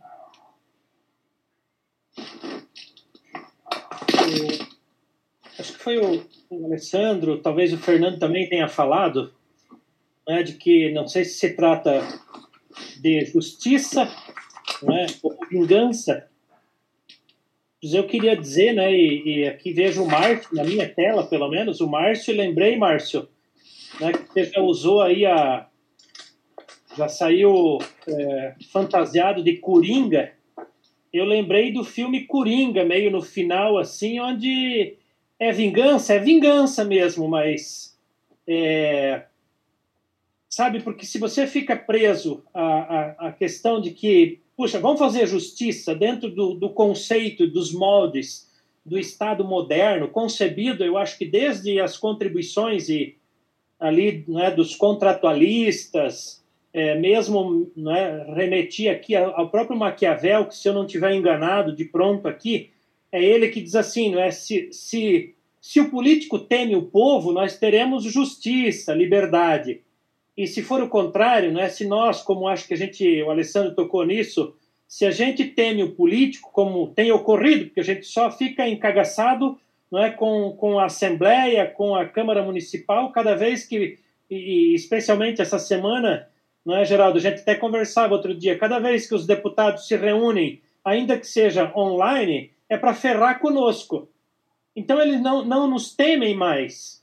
É, é, eu fiquei animado com o Bacurau, não é tanto quanto o Coringa, embora seja outra, só pela, violência, enfim, né? Mas assim, fiquei animado com o Bacurau exatamente por ser uma proposta violenta, onde, não é assim, é, eu não estou é, é, assim defendendo isso, mas é, é, pela, via, pela, não é, pela via da violência. Porém, veja, os políticos não nos temem mais. Não é? Eles fazem é, chacota da nossa cara toda vez que votam contra todos os nossos interesses, não é na, na, naquilo que chamam, é, ironicamente, para mim, na casa do povo. Não é? E o Bacurau me deu uma esperança, diz assim, puxa, é, pelo menos é, é, no cinema não é, e no nosso ideário, é, é, é possível estabelecer, não é, que ainda é possível que eles nos temam, porque a gente está muito, assim, não é, é, quase que aí incitando não é, algum tipo de violência, mas sequer a gente está podendo, e, e a, né, a pandemia está nos impedindo até isso, de ir para a rua, de jogar uma pedra, ou ameaçar não é, um político que passa na rua, enfim, porque logo não é, nós temos visto desde 2015, e aí nós passamos recentemente pelo 30 de agosto também, quer dizer, a gente tem a polícia que está a serviço não é, da, da, da burguesia, está a serviço do capital, o próprio, os políticos estão a serviço do capital e nós, povo, né, o Alessandro comentava isso, carente de toda e qualquer, eu me, me espanta bastante, embora professor, embora é, atuante aí, é, me assusta bastante a incapacidade não é, de as pessoas se indignarem com esse tipo de político e, e pior ainda, né? Na verdade, aceitando e votando e aplaudindo esses loucos e malucos aí que estão destruindo conosco. A vontade, na verdade, era de fazer o que foi feito com o prefeito, não é? E, e, e com esse pessoal, não é que o estrangeiro, o externo, enfim, que está chegando e diz, ó, oh, vocês não são civilizados e nós vamos dizer o que, que como é que se faz. Então, acho que o, o filme e a discussão ela nos alenta e alerta para a necessidade de a gente, acho que oxigenar nas nossas aulas, nas nossas reuniões, a ideia de que nós somos povo, a democracia é para nós, a liberdade é nossa, e como nós discutimos e sabemos, não é o Estado é burguês, as leis são burguesas. Ah, mas isso não é justiça, isso é, é violência, ou isto é, não é vingança. Mas eu acho que se trata um pouco disso, porque a barbárie ela está instalada, sabe? E aí, se, se nós formos pela via não é, do, do judiciário é, é, é, é não é, encagaçado, isso chega até mesmo ao STF, não é como a gente tem dito tanto aqui, e desde o golpe lá não é, da Dilma, a gente tem dito, é com o Supremo e é com tudo. Eu acho que a única esperança, e aqui no NESEF nós sempre conversamos sobre isso, a única esperança é a nossa organização e daqui um pouco, quando nós pudermos, é colocar povo na rua e dar um cagaço nos políticos. Né? Eu acho que o enfrentamento, outro dia aqui, não é, o professor Geraldo, até na nossa conversa, outro dia na nossa live, não é, disse publicamente, acho que a gente tem que começar a dizer mais, não é, de que independente do político de qual partido, é necessário nós apontarmos o dedo na ferida, dizendo: olha, não está correto, esses acordos, não é? É? Mesmo aí partidos mais de centro-esquerda ou de esquerda, que a gente é o máximo que a gente tem, pelo menos com alguma representatividade na sociedade brasileira e curitibana, a ideia diz: olha, não, meu camarada, se você é do PT ou é, ou é do, do PDT e está fazendo acordo com o PSL, isso é inaceitável. Você, para nós, não representa mais, a gente não vota para você. Sabe? E começar a, a, a, perder um pouco o polimento não é, do, do, da, não é, da, de ser um gentleman com todo mundo e dizer: olha, não tem conversa, com você eu não. E parece que o Bacurau recupera um pouco isso e nos dá a coragem de que, se não é pelas vias da justiça, não é, e aqui reforçando, e já estou terminando, não é? porque essa justiça para nós e para a sociedade parece que ela não vai resolver? Tem que ser um pouco mesmo pela violência que se não, não começar agora? Eu, eu imagino que ela será mais tardia e, e, e ainda terá que ser com muito mais violência, não é? Mais tardiamente, eu não sei se daqui a cinco, daqui a dez anos, mas chegará um ponto em que ou a gente se rebela não é? E as instituições, talvez recuperando alguma instituição, não é aí especialmente o judiciário, mas especialmente a instituição democrática das liberdades, não é democráticas, é, é, é, é que a gente tinha alguma garantia até pouco tempo, ainda que fosse bastante formais, é que o pobre mesmo estava excluído disso, mas agora a coisa está chegando até nós, quer dizer, nós que eu digo classe média remediada, na verdade, por, por aquilo que que temos como salário, como remuneração pelo nosso trabalho, mas está chegando até nós e a gente tem que fazer parceria aí com os trabalhadores que estão desempregados. Não é o número, né, gente? Chega a 60 milhões de brasileiros que estão em traba trabalho informal, quer dizer, é, sobrevivendo mesmo. E, e aí a gente está elegendo esses canalhas aí para nos representar. Eu acho que o Bacurau é um alento nos nossos tempos não é, para a gente aprender com, com, com esse filme. Não, é, é não queria aqui passar a, a ideia de que estou pregando a violência, mas que os políticos nos temam, não é? é especialmente esses que vão para seis, oito mandatos, é, é, que a gente é, né, e falam ainda em renovação, não é?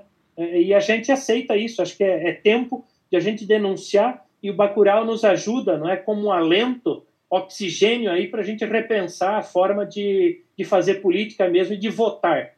Obrigado. Isso, muito bom, uh, Bernardo. Luca, depois Márcio uh, Fé. Aí na sequência, só para tentar, desculpa, Luca, deixa eu só falar um negocinho. Na sequência, depois da fala do Luca e do Márcio, nós estaremos daí uma rodada com o Fernando, aí voltamos é, com o Fernando, com o Douglas e o Alessandro, tá bem? Pode falar, Luca. Boa tarde, pessoal, boa tarde. Primeiramente, é um prazer aqui estar com vocês, ainda aqui online, né? Nesse momento tão difícil, estar conversando um pouquinho sobre cinema, filosofia, política, sociedade, é um assunto tão importante. E eu fico feliz de ver as pessoas é, discutindo, debatendo isso, vendo que tem profissionais na área aí pesquisando né, e atuando no mercado. É, eu sou professor de cursinho comunitário, então eu atuo diretamente com a classe bem popular mesmo, assim, aqui na minha cidade de Guarulhos. E é impressionante como, como eles se sentiram representados quando na aula de sociologia eu os indiquei para assistir Bacurau. Foi muito, muitos me falaram que foi uma conversa assim com a realidade deles. Ainda que vivem aqui num, numa área urbanizada, eles se sentem sumindo da cidade, sumindo do mapa, eles se sentem excluídos e ao, ao tempo todo eles sentem temor é, do que seria da classe alta, né, da classe dominante.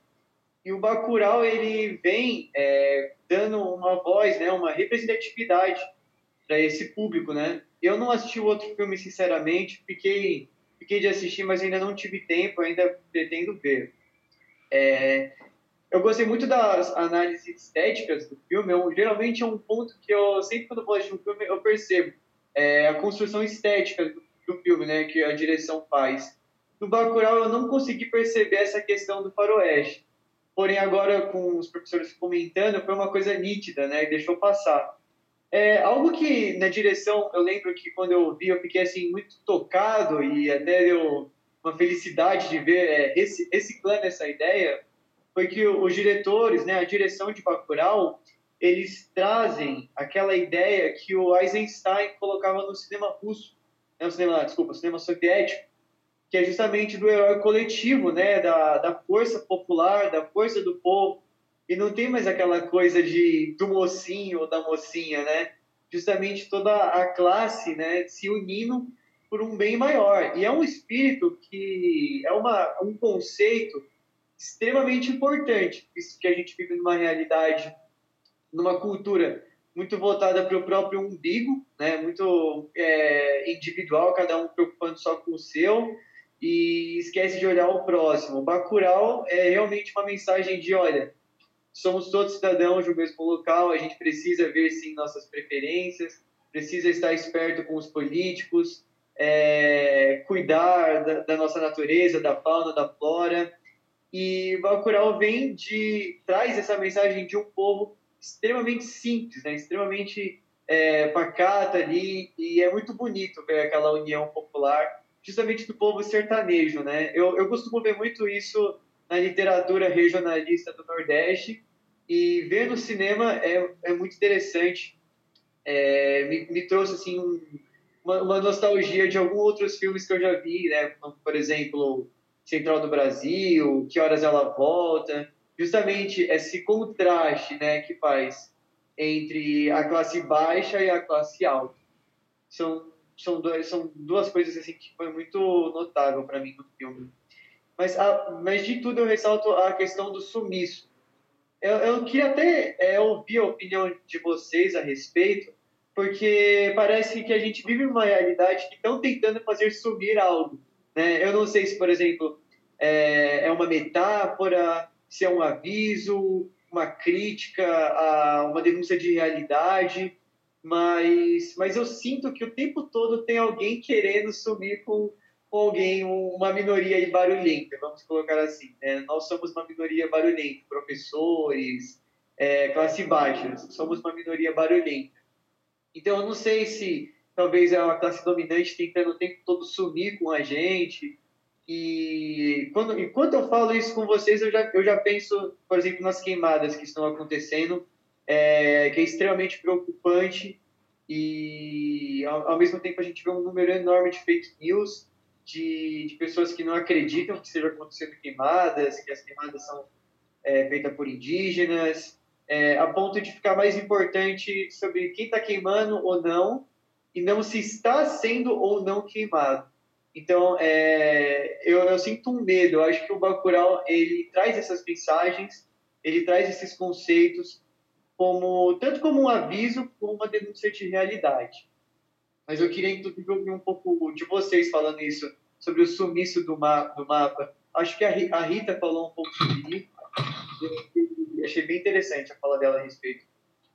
Ótimo, Luca. Bom lembrando assim, é, depois o Márcio, daí depois nós fazemos a rodada. É bom lembrar também que vale, vale fazer perguntas também para os nossos é, especialistas na área que estão é, discutindo hoje, tá? Também vale perguntar. Fez bem, Luca, e lembrar também a tua fala, bem importante, que sim, revela uma luta de classes, que é um outro traço importante, né?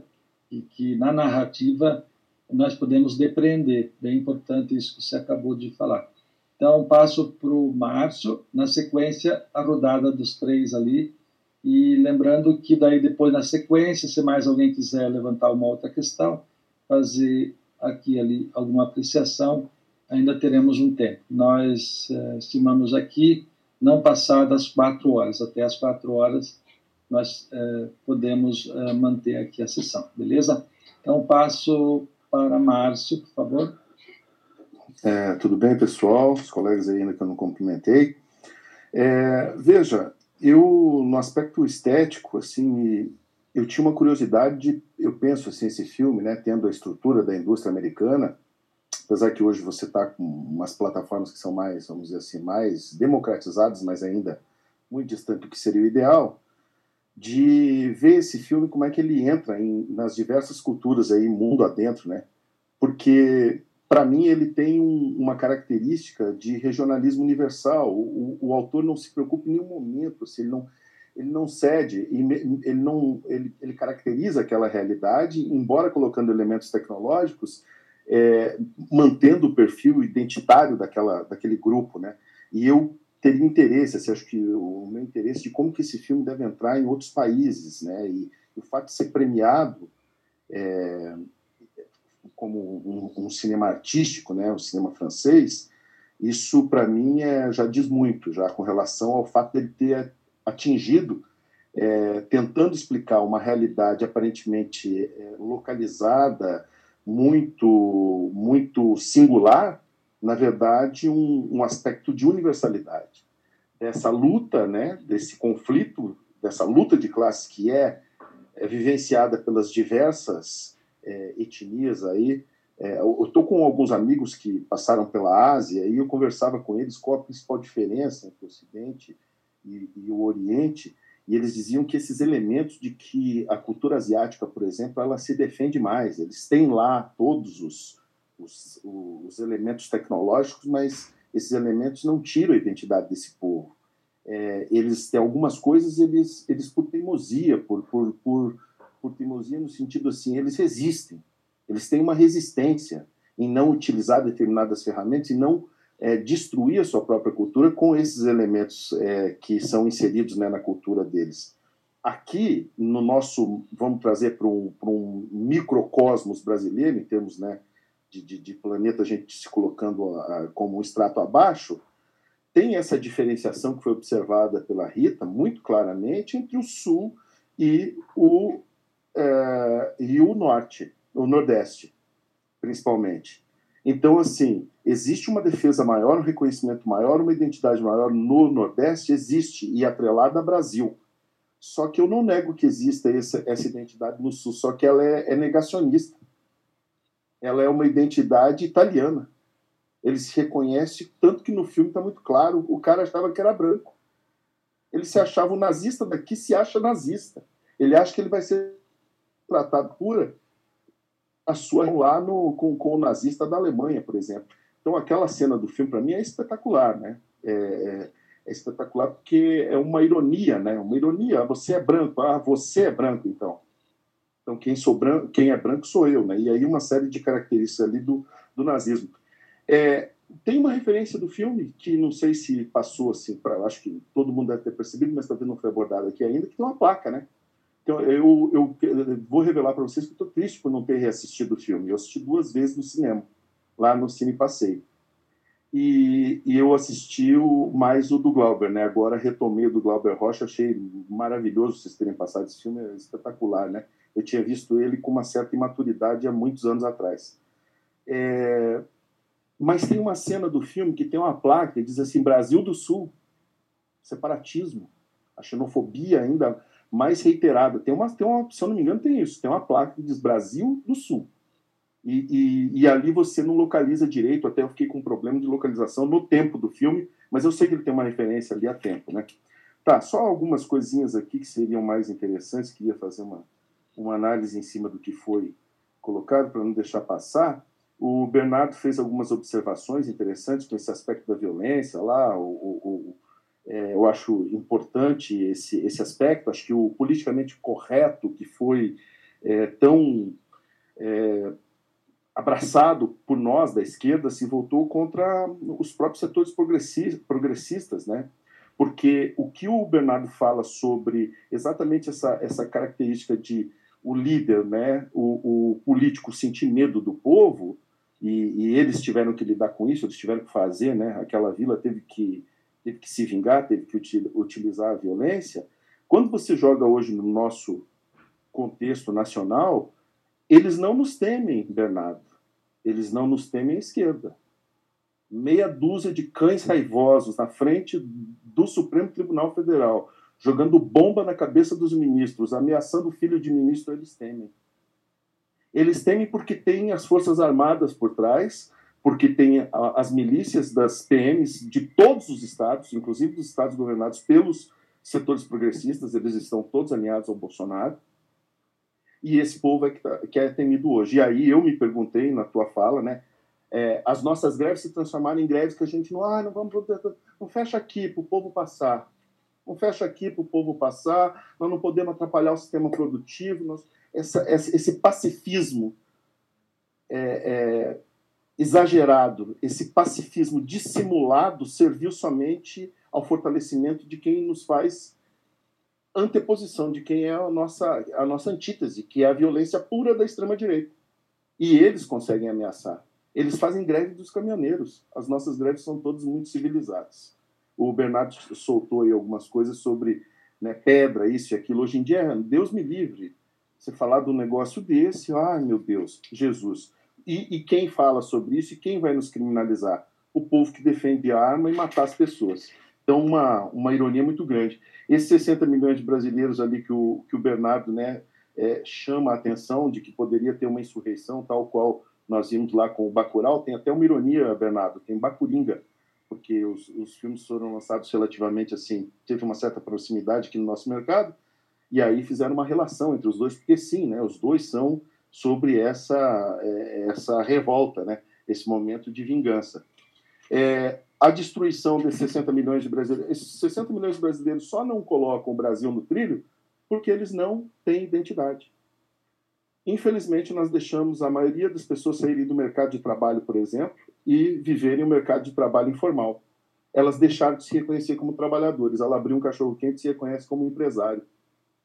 Ela não se reconhece etnicamente o que foi dito no início por vários colegas aí, de forma muito sábia. Né? Não existe reconhecimento étnico, né? a gente vê negro apoiando o bolsonarista, é assustador. Eu, dentro da família, tenho gente apoiando o Bolsonaro com essas coisas. É assustador, não existe sentimento de identidade.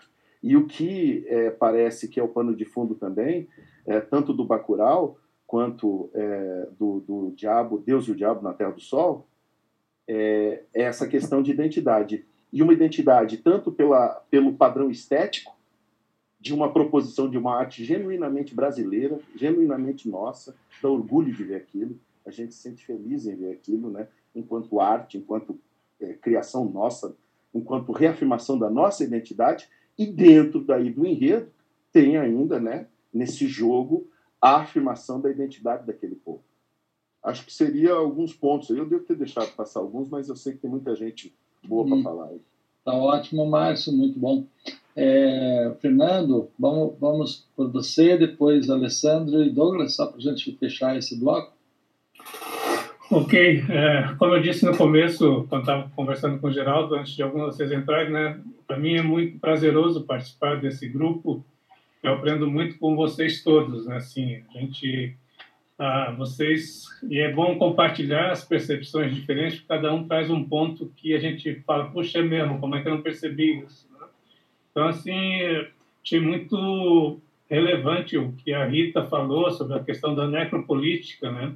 Inclusive, há uma breve cena no, no filme uh, que passa muito rápido, não sei se vocês perceberam, aparece num, numa espécie de monitor, que eu não lembro se era o monitor do DJ ou em algum outro local, uma frase escrita assim, não lembro exatamente literalmente como é, mas alguma coisa tipo assim, recomeçam as execuções presenciais no Anhangabaú, né, que fala muito dessa questão, né, é muito forte, né? É rápido, aparece e você...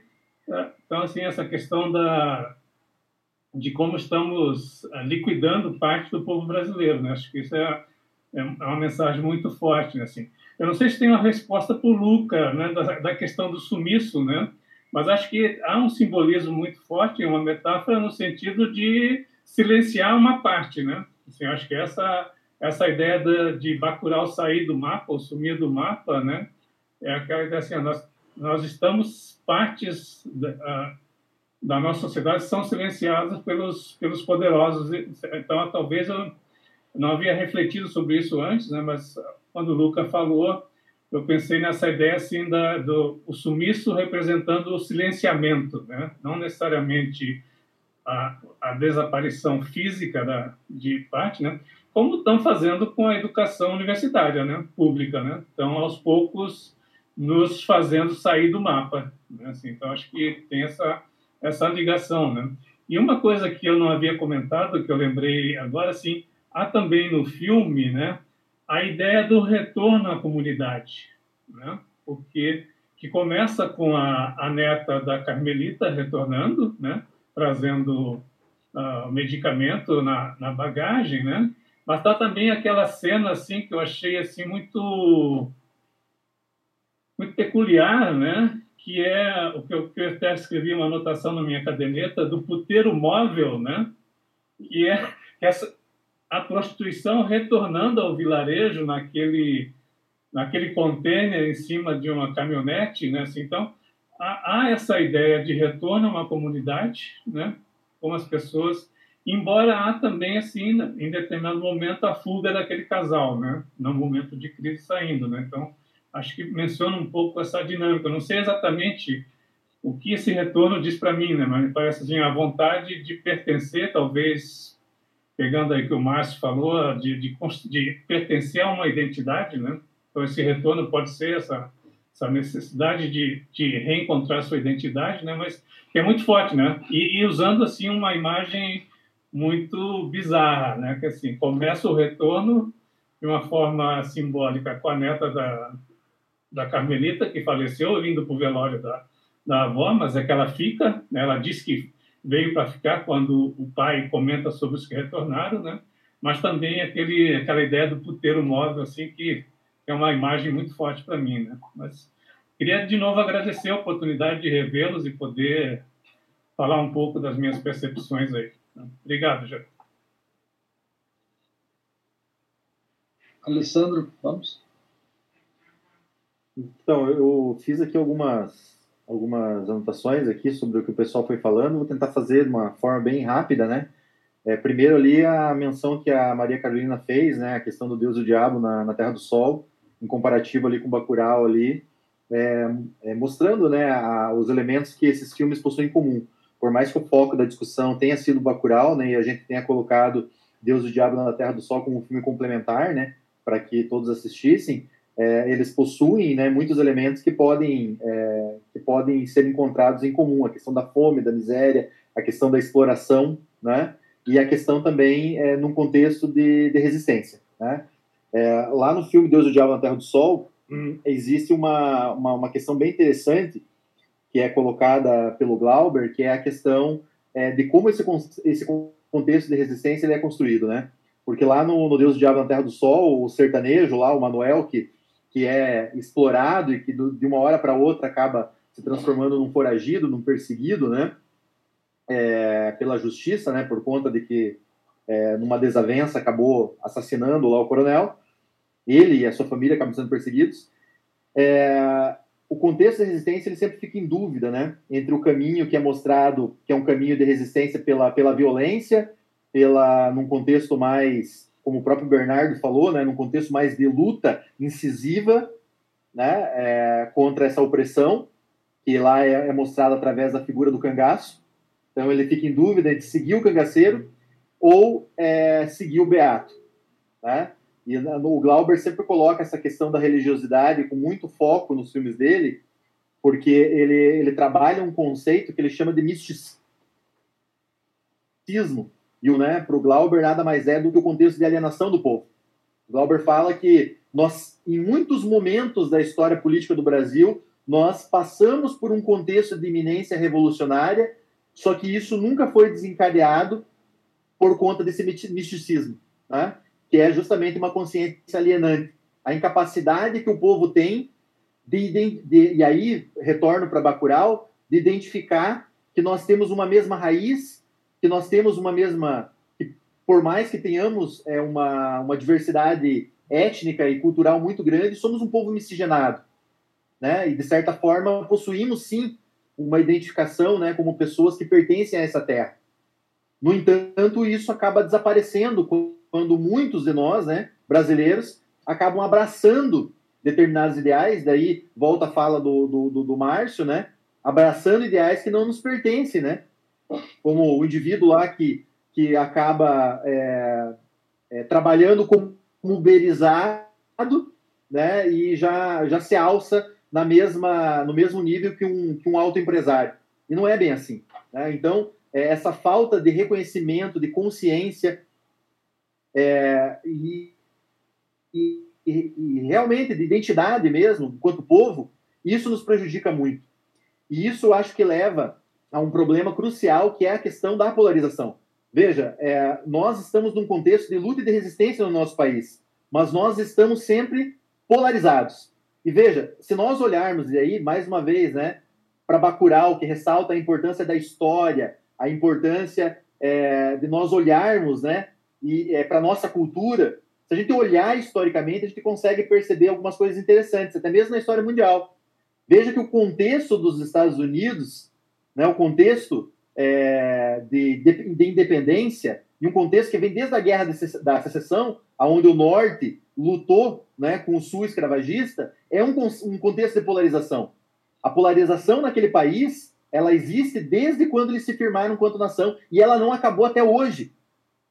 Até hoje aquela nação é dividida, eles vivem na pele o preconceito, né? É, e, e, o preconceito sempre existiu, né? Tem uma uma, uma frase que, que, a, que, até o meu sobrinho chamou atenção, né? Ele falou que o Will Smith falou, né? Que o preconceito sempre existiu, mas agora ele está sendo filmado. É a única diferença, né? Que o Will Smith falou isso nos Estados Unidos. Então, veja, lá eles vivem isso. E me parece que aqui no Brasil, enquanto a, o, os governantes, né? Essa elite política que, é, que nos mata, né? Todos os dias, né? Porque quando a Rita fala da necropolítica, né, fala desse Estado assassino. Esse Estado ele mata quando ele não faz política pública afirmativa, ele mata quando ele constrói escola, é, escolas militares né, para serem braço do Estado, ele mata quando ele não gera emprego, num contexto que foi falado aí é, de mais de 60 milhões de desempregados, e ele mata quando ele estima a polarização, quando ele estima o ódio, a violência, a divisão. Então, essa consciência que os moradores de Bacurau têm passa, em primeiro lugar, pelo reconhecimento da sua própria história, da sua identidade como povo, porque eles se identificam né, enquanto um povo que é pertencente a essa terra, Não importa se eles estão no Nordeste, no Sul, no Sudeste, no Norte, não importa, não importa, eles são membros dessa terra. Eles têm essa identidade, coisa lá que os dois é, sulistas lá não tinham, né? Se achavam europeus, como boa parte aí do, do sul do país é, pensa, se esquecem do passado, que na verdade o, o, a tendência europeia é feita por imigrantes pobres e miseráveis que vieram para o Brasil, que não faziam parte de uma elite europeia. Né? Então passa pelo desconhecimento da história. E o contexto de resistência ele passa, sobretudo, pela tomada de consciência. E essa tomada de consciência, me parece que na atualidade nós ainda não temos. Então, é, se estimula a polarização, se estimula a divisão. E enquanto essa divisão existir, é, o que, que, vai acontecer? Vai acontecer um contexto que a gente presenciou lá em 2016. O povo sai para a rua para protestar, para defender uma política afirmativa, uma política que defenda direitos. Uma outra parcela do povo também sai para fazer o discurso antagônico.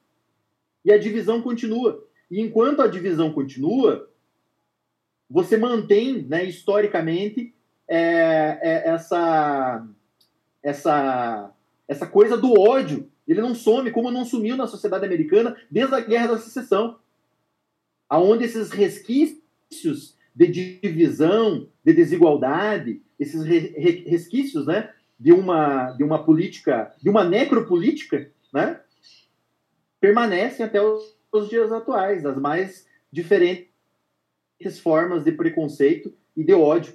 Então, é, eu acho que é, a questão é justamente essa, né? Nós, enquanto brasileiros, aqui vivendo um contexto é, com uma política de, de extrema-direita, com uma necropolítica, né? Como bem afirmou a Rita, a questão é justamente essa, né?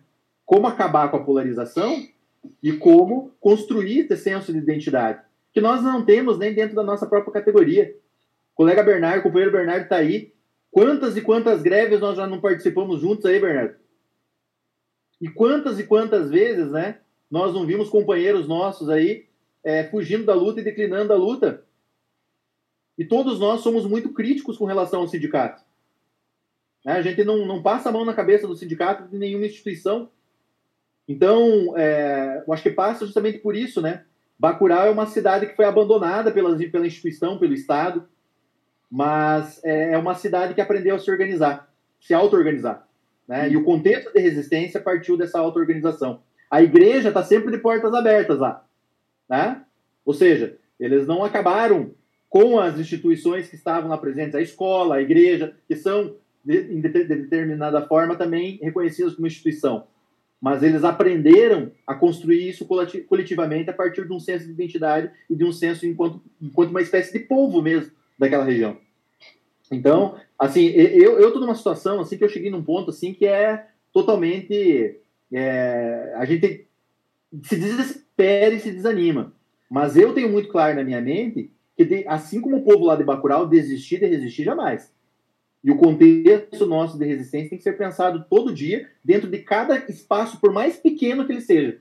Seja na, num contexto de sala de aula, quando muitas vezes falam que a gente aliena, mas na verdade a gente está esclarecendo está produzindo consciência crítica, né? seja num contexto, é, de, seja até mesmo dentro da universidade, há tantas críticas ao academicismo, mas existe muita coisa produtiva dentro da, da, da, da universidade.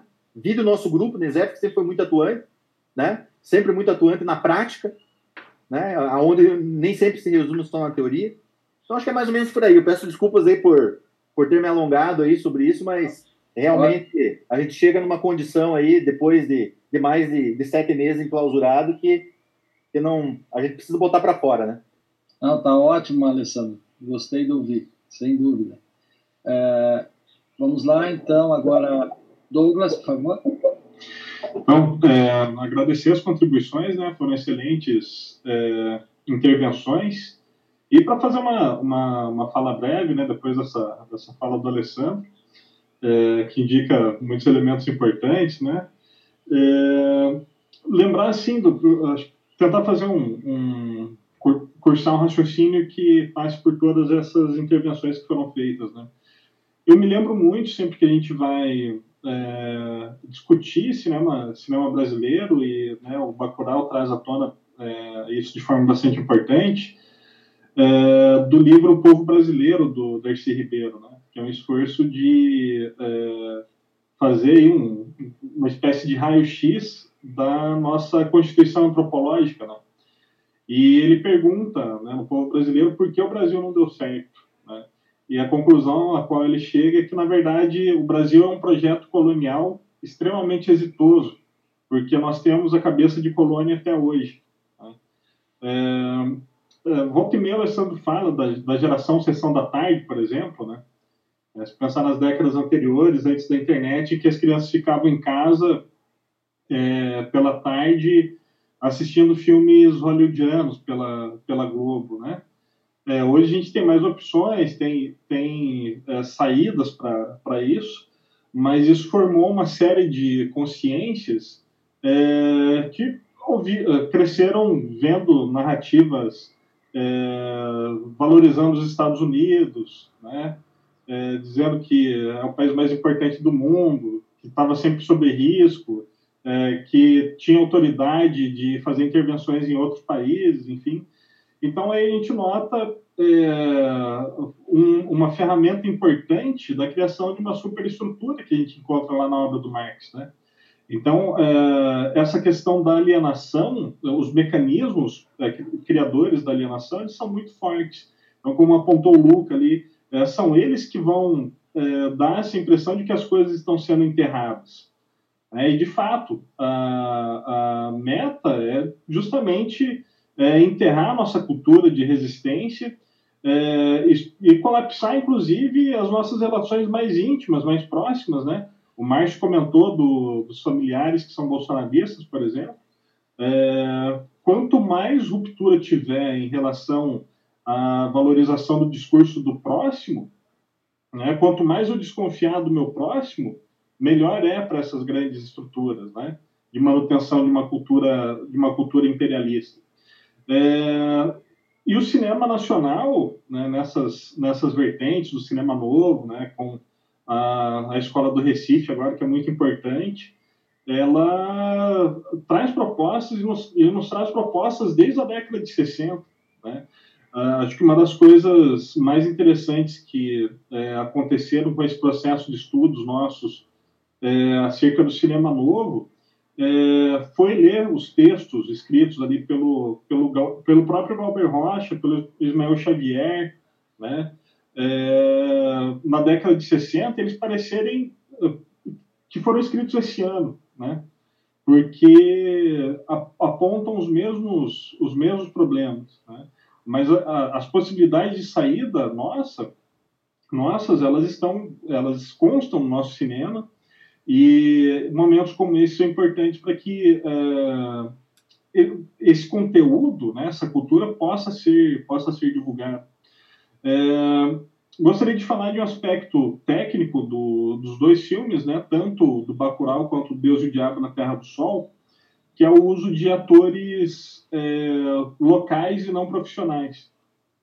Porque como é que você representa um povo? Você usa os rostos daquele povo podem notar que, por exemplo, os atores e atrizes de novelas, eles são é, uma cópia do que, do que se tenta é, criar de conteúdo em, em Hollywood, né? É, nós não vemos pessoas com rostos assim, com rostos globais nas ruas, né? mas nós vemos, nós conhecemos várias pessoas com biotipo dos personagens de Bacurau. Né? É, nós reconhecemos ali nossa, nossa arquitetura Vejam bem que o, o cinema hollywoodiano ele nos tira, inclusive, isso, o reconhecimento do nosso, do nosso próprio espaço. Né? Então, nós não vemos no cinema de Hollywood as matas, nós não vemos é, as nossas construções de tijolos. Tem uma construção muito interessante no Bacurau, que é aquela casa de pau a pique, né? em que o casal é, é atacado e eles resistem ali, mostrando, olha, né, isso aqui parece frágil, o nosso telhado é de palha, a nossa casa é de barro, né, mas aqui você vai encontrar resistência.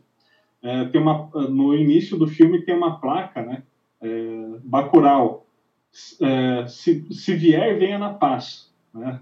Ou seja, não é seja bem-vindo, mas se vier, venha na paz. Né? É, eu acho que ela passa uma, uma mensagem é, que está na espinha dorsal de toda a narrativa. Né? É, ora, nós temos esse espírito de, de resistência, como o Alessandro é, apontou, no entanto, ele é sempre, ele é sempre é, soterrado. Né? Daí pode pensar em Canudos, né?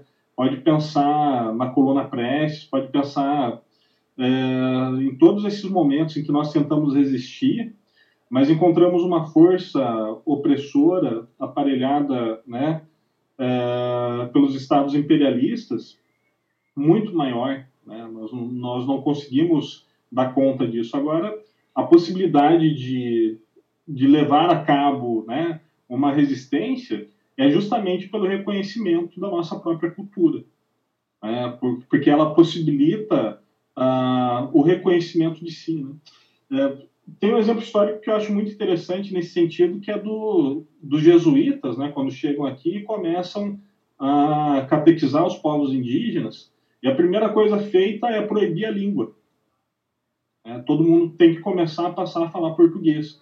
Porque, por exemplo, o índio, quando ele, é, ele olha para as plantas, ele olha para a mata, ele enxerga ali é, cada, cada elemento daquele, cada plantinha vai ter um nome que vai é, se referir a uma especificidade daquilo que a planta serve, do que, que pra, se ela é um remédio, se ela é um veneno, né? É, se ela pode ser usada para construção, como no caso dos cipós. Daí, quando você tira a língua, você, é, você tira tudo isso. Você tira, inclusive, as armas do povo, as possibilidades de resistência do povo, as possibilidades de locomoção, de relação com, com a fauna, com a flora, dos, com os recursos naturais, e impõe uma cultura imperialista. Né? É, pensando na casa lá de, de pau a pique, por exemplo, por que, que esse tipo de construção foi solapsado? Tem casas lindas que são feitas de pau a pique, né? Mas não, você tem que, para ter a sua casa, você tem que ir lá comprar um material de construção, pagar super caro, né? Para é, alimentar uma indústria. Então, é, todos os nossos recursos, né? Em termos de materialidade, inclusive, de moradia, né? De exploração dos recursos naturais que nós temos a, a, a, as nossas mãos de forma equilibrada, eles são é, solapsados por, pela cultura imperialista. Né?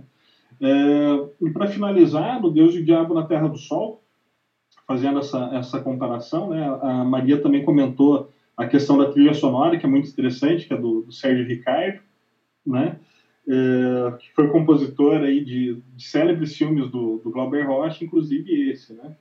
É, na música final, é, vai dizer mais ou menos o seguinte, esse mundo está errado, né? Essa terra, essa terra é do homem, não é nem de Deus nem do, nem do diabo. Ou seja, que a gente tem uma alusão é, alegórica aqui à, poss à possibilidade de resistência. Né? É, então, uh, nós não, não podemos recorrer nesse sentido nem, nem a Deus nem, nem ao diabo, né? como o personagem Manuel ali, ele tenta primeiro é uma saída via fé, com, com a relação que ele tem com o Beato, e depois com o Corisco, que é o cangaceiro, que seria a representação, então, seriam as representações de Deus e do diabo.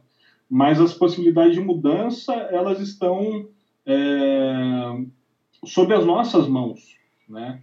Nós não podemos delegá-las é, a ninguém. Né? Somos nós que precisamos construir isso. E para construir isso, é preciso é, voltarmos a nos reconhecermos. Acho que a, a, mens a mensagem importante, né, que vem lá, né, se pensar só em termos de cinema, ela vem lá desde a década de 60. Né, e Bacurau resgata ela de forma bastante pertinente. E esperamos que tenhamos muitos outros filmes assim. Então a mensagem geral é essa, né? É, possamos reconhecer a nós mesmos e a partir daí agir com solidariedade, com compaixão e com muita resistência. Né? Obrigado pela atenção. Muito bem, Douglas. É, justamente, acho que a tua fala é, sintetiza em boa medida né, um outro sentido é, fortemente presente, né, que podemos remeter aqui à análise marxista, quando ele, o Marx coloca que uma análise radical né, ela implica buscar raiz no próprio humano, né? no sentido de que a solução, os problemas que estão colocados na existência humana, a solução está no próprio ser humano, né? E é esse o caminho, né, que é, uma mensagem aí que o filme também nos, nos uh, deixa, né? Então eu queria aproveitar para agradecer, vamos concluindo por aqui, agradecer a presença de todos, especialmente do Fernando, que se propôs a fazer a fala inicial, né, na interlocução do, do, uh, do Douglas com Alessandro, e a participação de todos né, nessa tarde. Eu considero que a gente deu uma boa largada né, é, nessa na, porque na sequência com esse filme, né, com essa com esse debate, depois nós teremos na sequência o American American Factory, né, e depois o filme Você não estava aqui e depois Tarja Branca, né? Então esses quatro filmes é, serão objetos, né, objeto de discussão não é, durante esse semestre, né, na sequência aí dos, tá, do cronograma.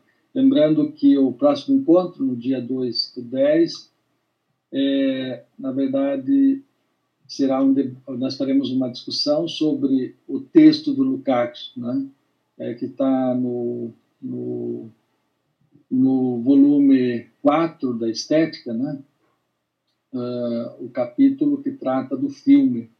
E também um texto complementar do Henrique Dussel, que está nos oito ensaios né, sobre cultura latino-americana e libertação, que é o capítulo capítulo 2, né, é, que é justamente é, cultura, cultura latino-americana e cultura nacional.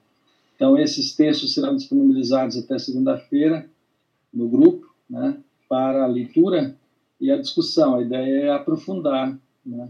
a partir do texto, fazer uma, um diálogo, manter essa discussão, não é que dos temas que o filme né, analisado é, permitiu hoje, né? Então é, levar avante a nossa análise, né?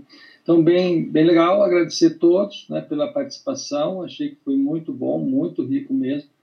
E vamos uh, tocando o barco. Né? Lembrando que, bem importante, que foi falado, acho que o Bernardo levantou isso e acho que o Alessandro também, é, o tema da militarização das escolas públicas é um tema que está presente né, é, no, na discussão no Paraná e é bem importante que vocês venham a, a acompanhar e, de certa forma, acho importante se informar bem.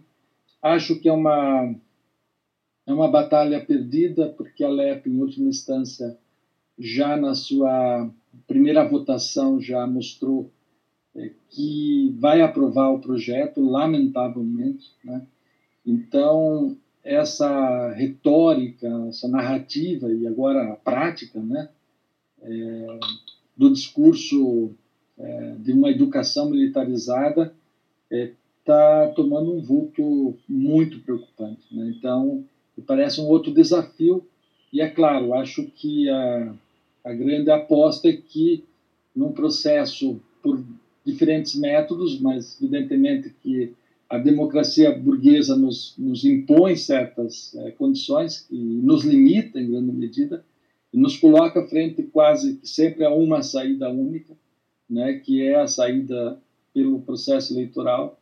Então que a gente ao menos uh, procure votar bem, né, minimamente, sabendo que o parlamento tem seus limites, né? os espaços formais da democracia burguesa eh, não devem ser absolutamente negados, né? evidentemente que não, mas, por outro lado, temos que reconhecer os limites, e aí eu acho que a, radica a posições mais radicalizadas do ponto de vista da ação, nós devemos pensar sobre elas sim. E eles estão usando muito né, isso também no, no nível nacional, quer dizer, a pandemia e esse, esse processo de isolamento social está sendo muito vantajoso do ponto de vista é, de, da execução da, daquilo que fora dito aqui, falado aqui da necropolítica. Né?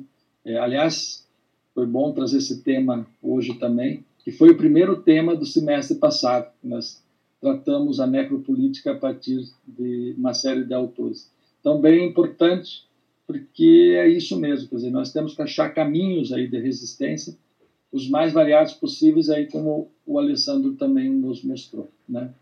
Beleza, gente? Eu acho que o NESEF cumpre um pouco com esse papel também, de se colocar no fronte do processo, do debate, né? enfim, da ação, e eu acho que ah, assim que a vacina saia, né, que a gente está torcendo para que saia logo, a gente tem que tomar as ruas, porque não há outra forma. Quer dizer, a gente, eu acho que eh, não tem como evitar a polarização, viu, Alessandro? Eu acho que ela está posta, né? Uma sociedade desigual, é uma luta de classes, né? Ela polarizou aqui, mas fato é que temos que torcer para que isso não vire uma guerra civil, né? Porque eu acho que essa é a grande aposta que está por trás do armamento, por trás dessa narrativa que a gente tem visto aí nos últimos tempos é, e com esse governo em particular. Então, evidentemente que ninguém está né, tá defendendo a, a, violência, como você bem disse aí, Bernardo, e tudo mais, mas, por outro lado, nós não podemos né, ter falas muito mansas. Eu acho que nós temos que ir para cima, porque não há outra forma. Então, se é uma guerra de um lado de narrativas, então nós temos que também fazer uso dela maneira, da maneira mais apropriada possível para o convencimento, não há outra forma.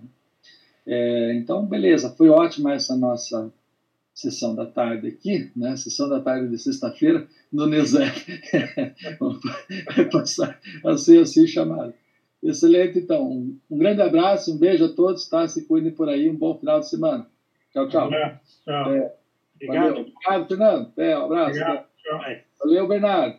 Mais. Bernardo, está cada vez mais está cada vez mais próximo, Bernardo.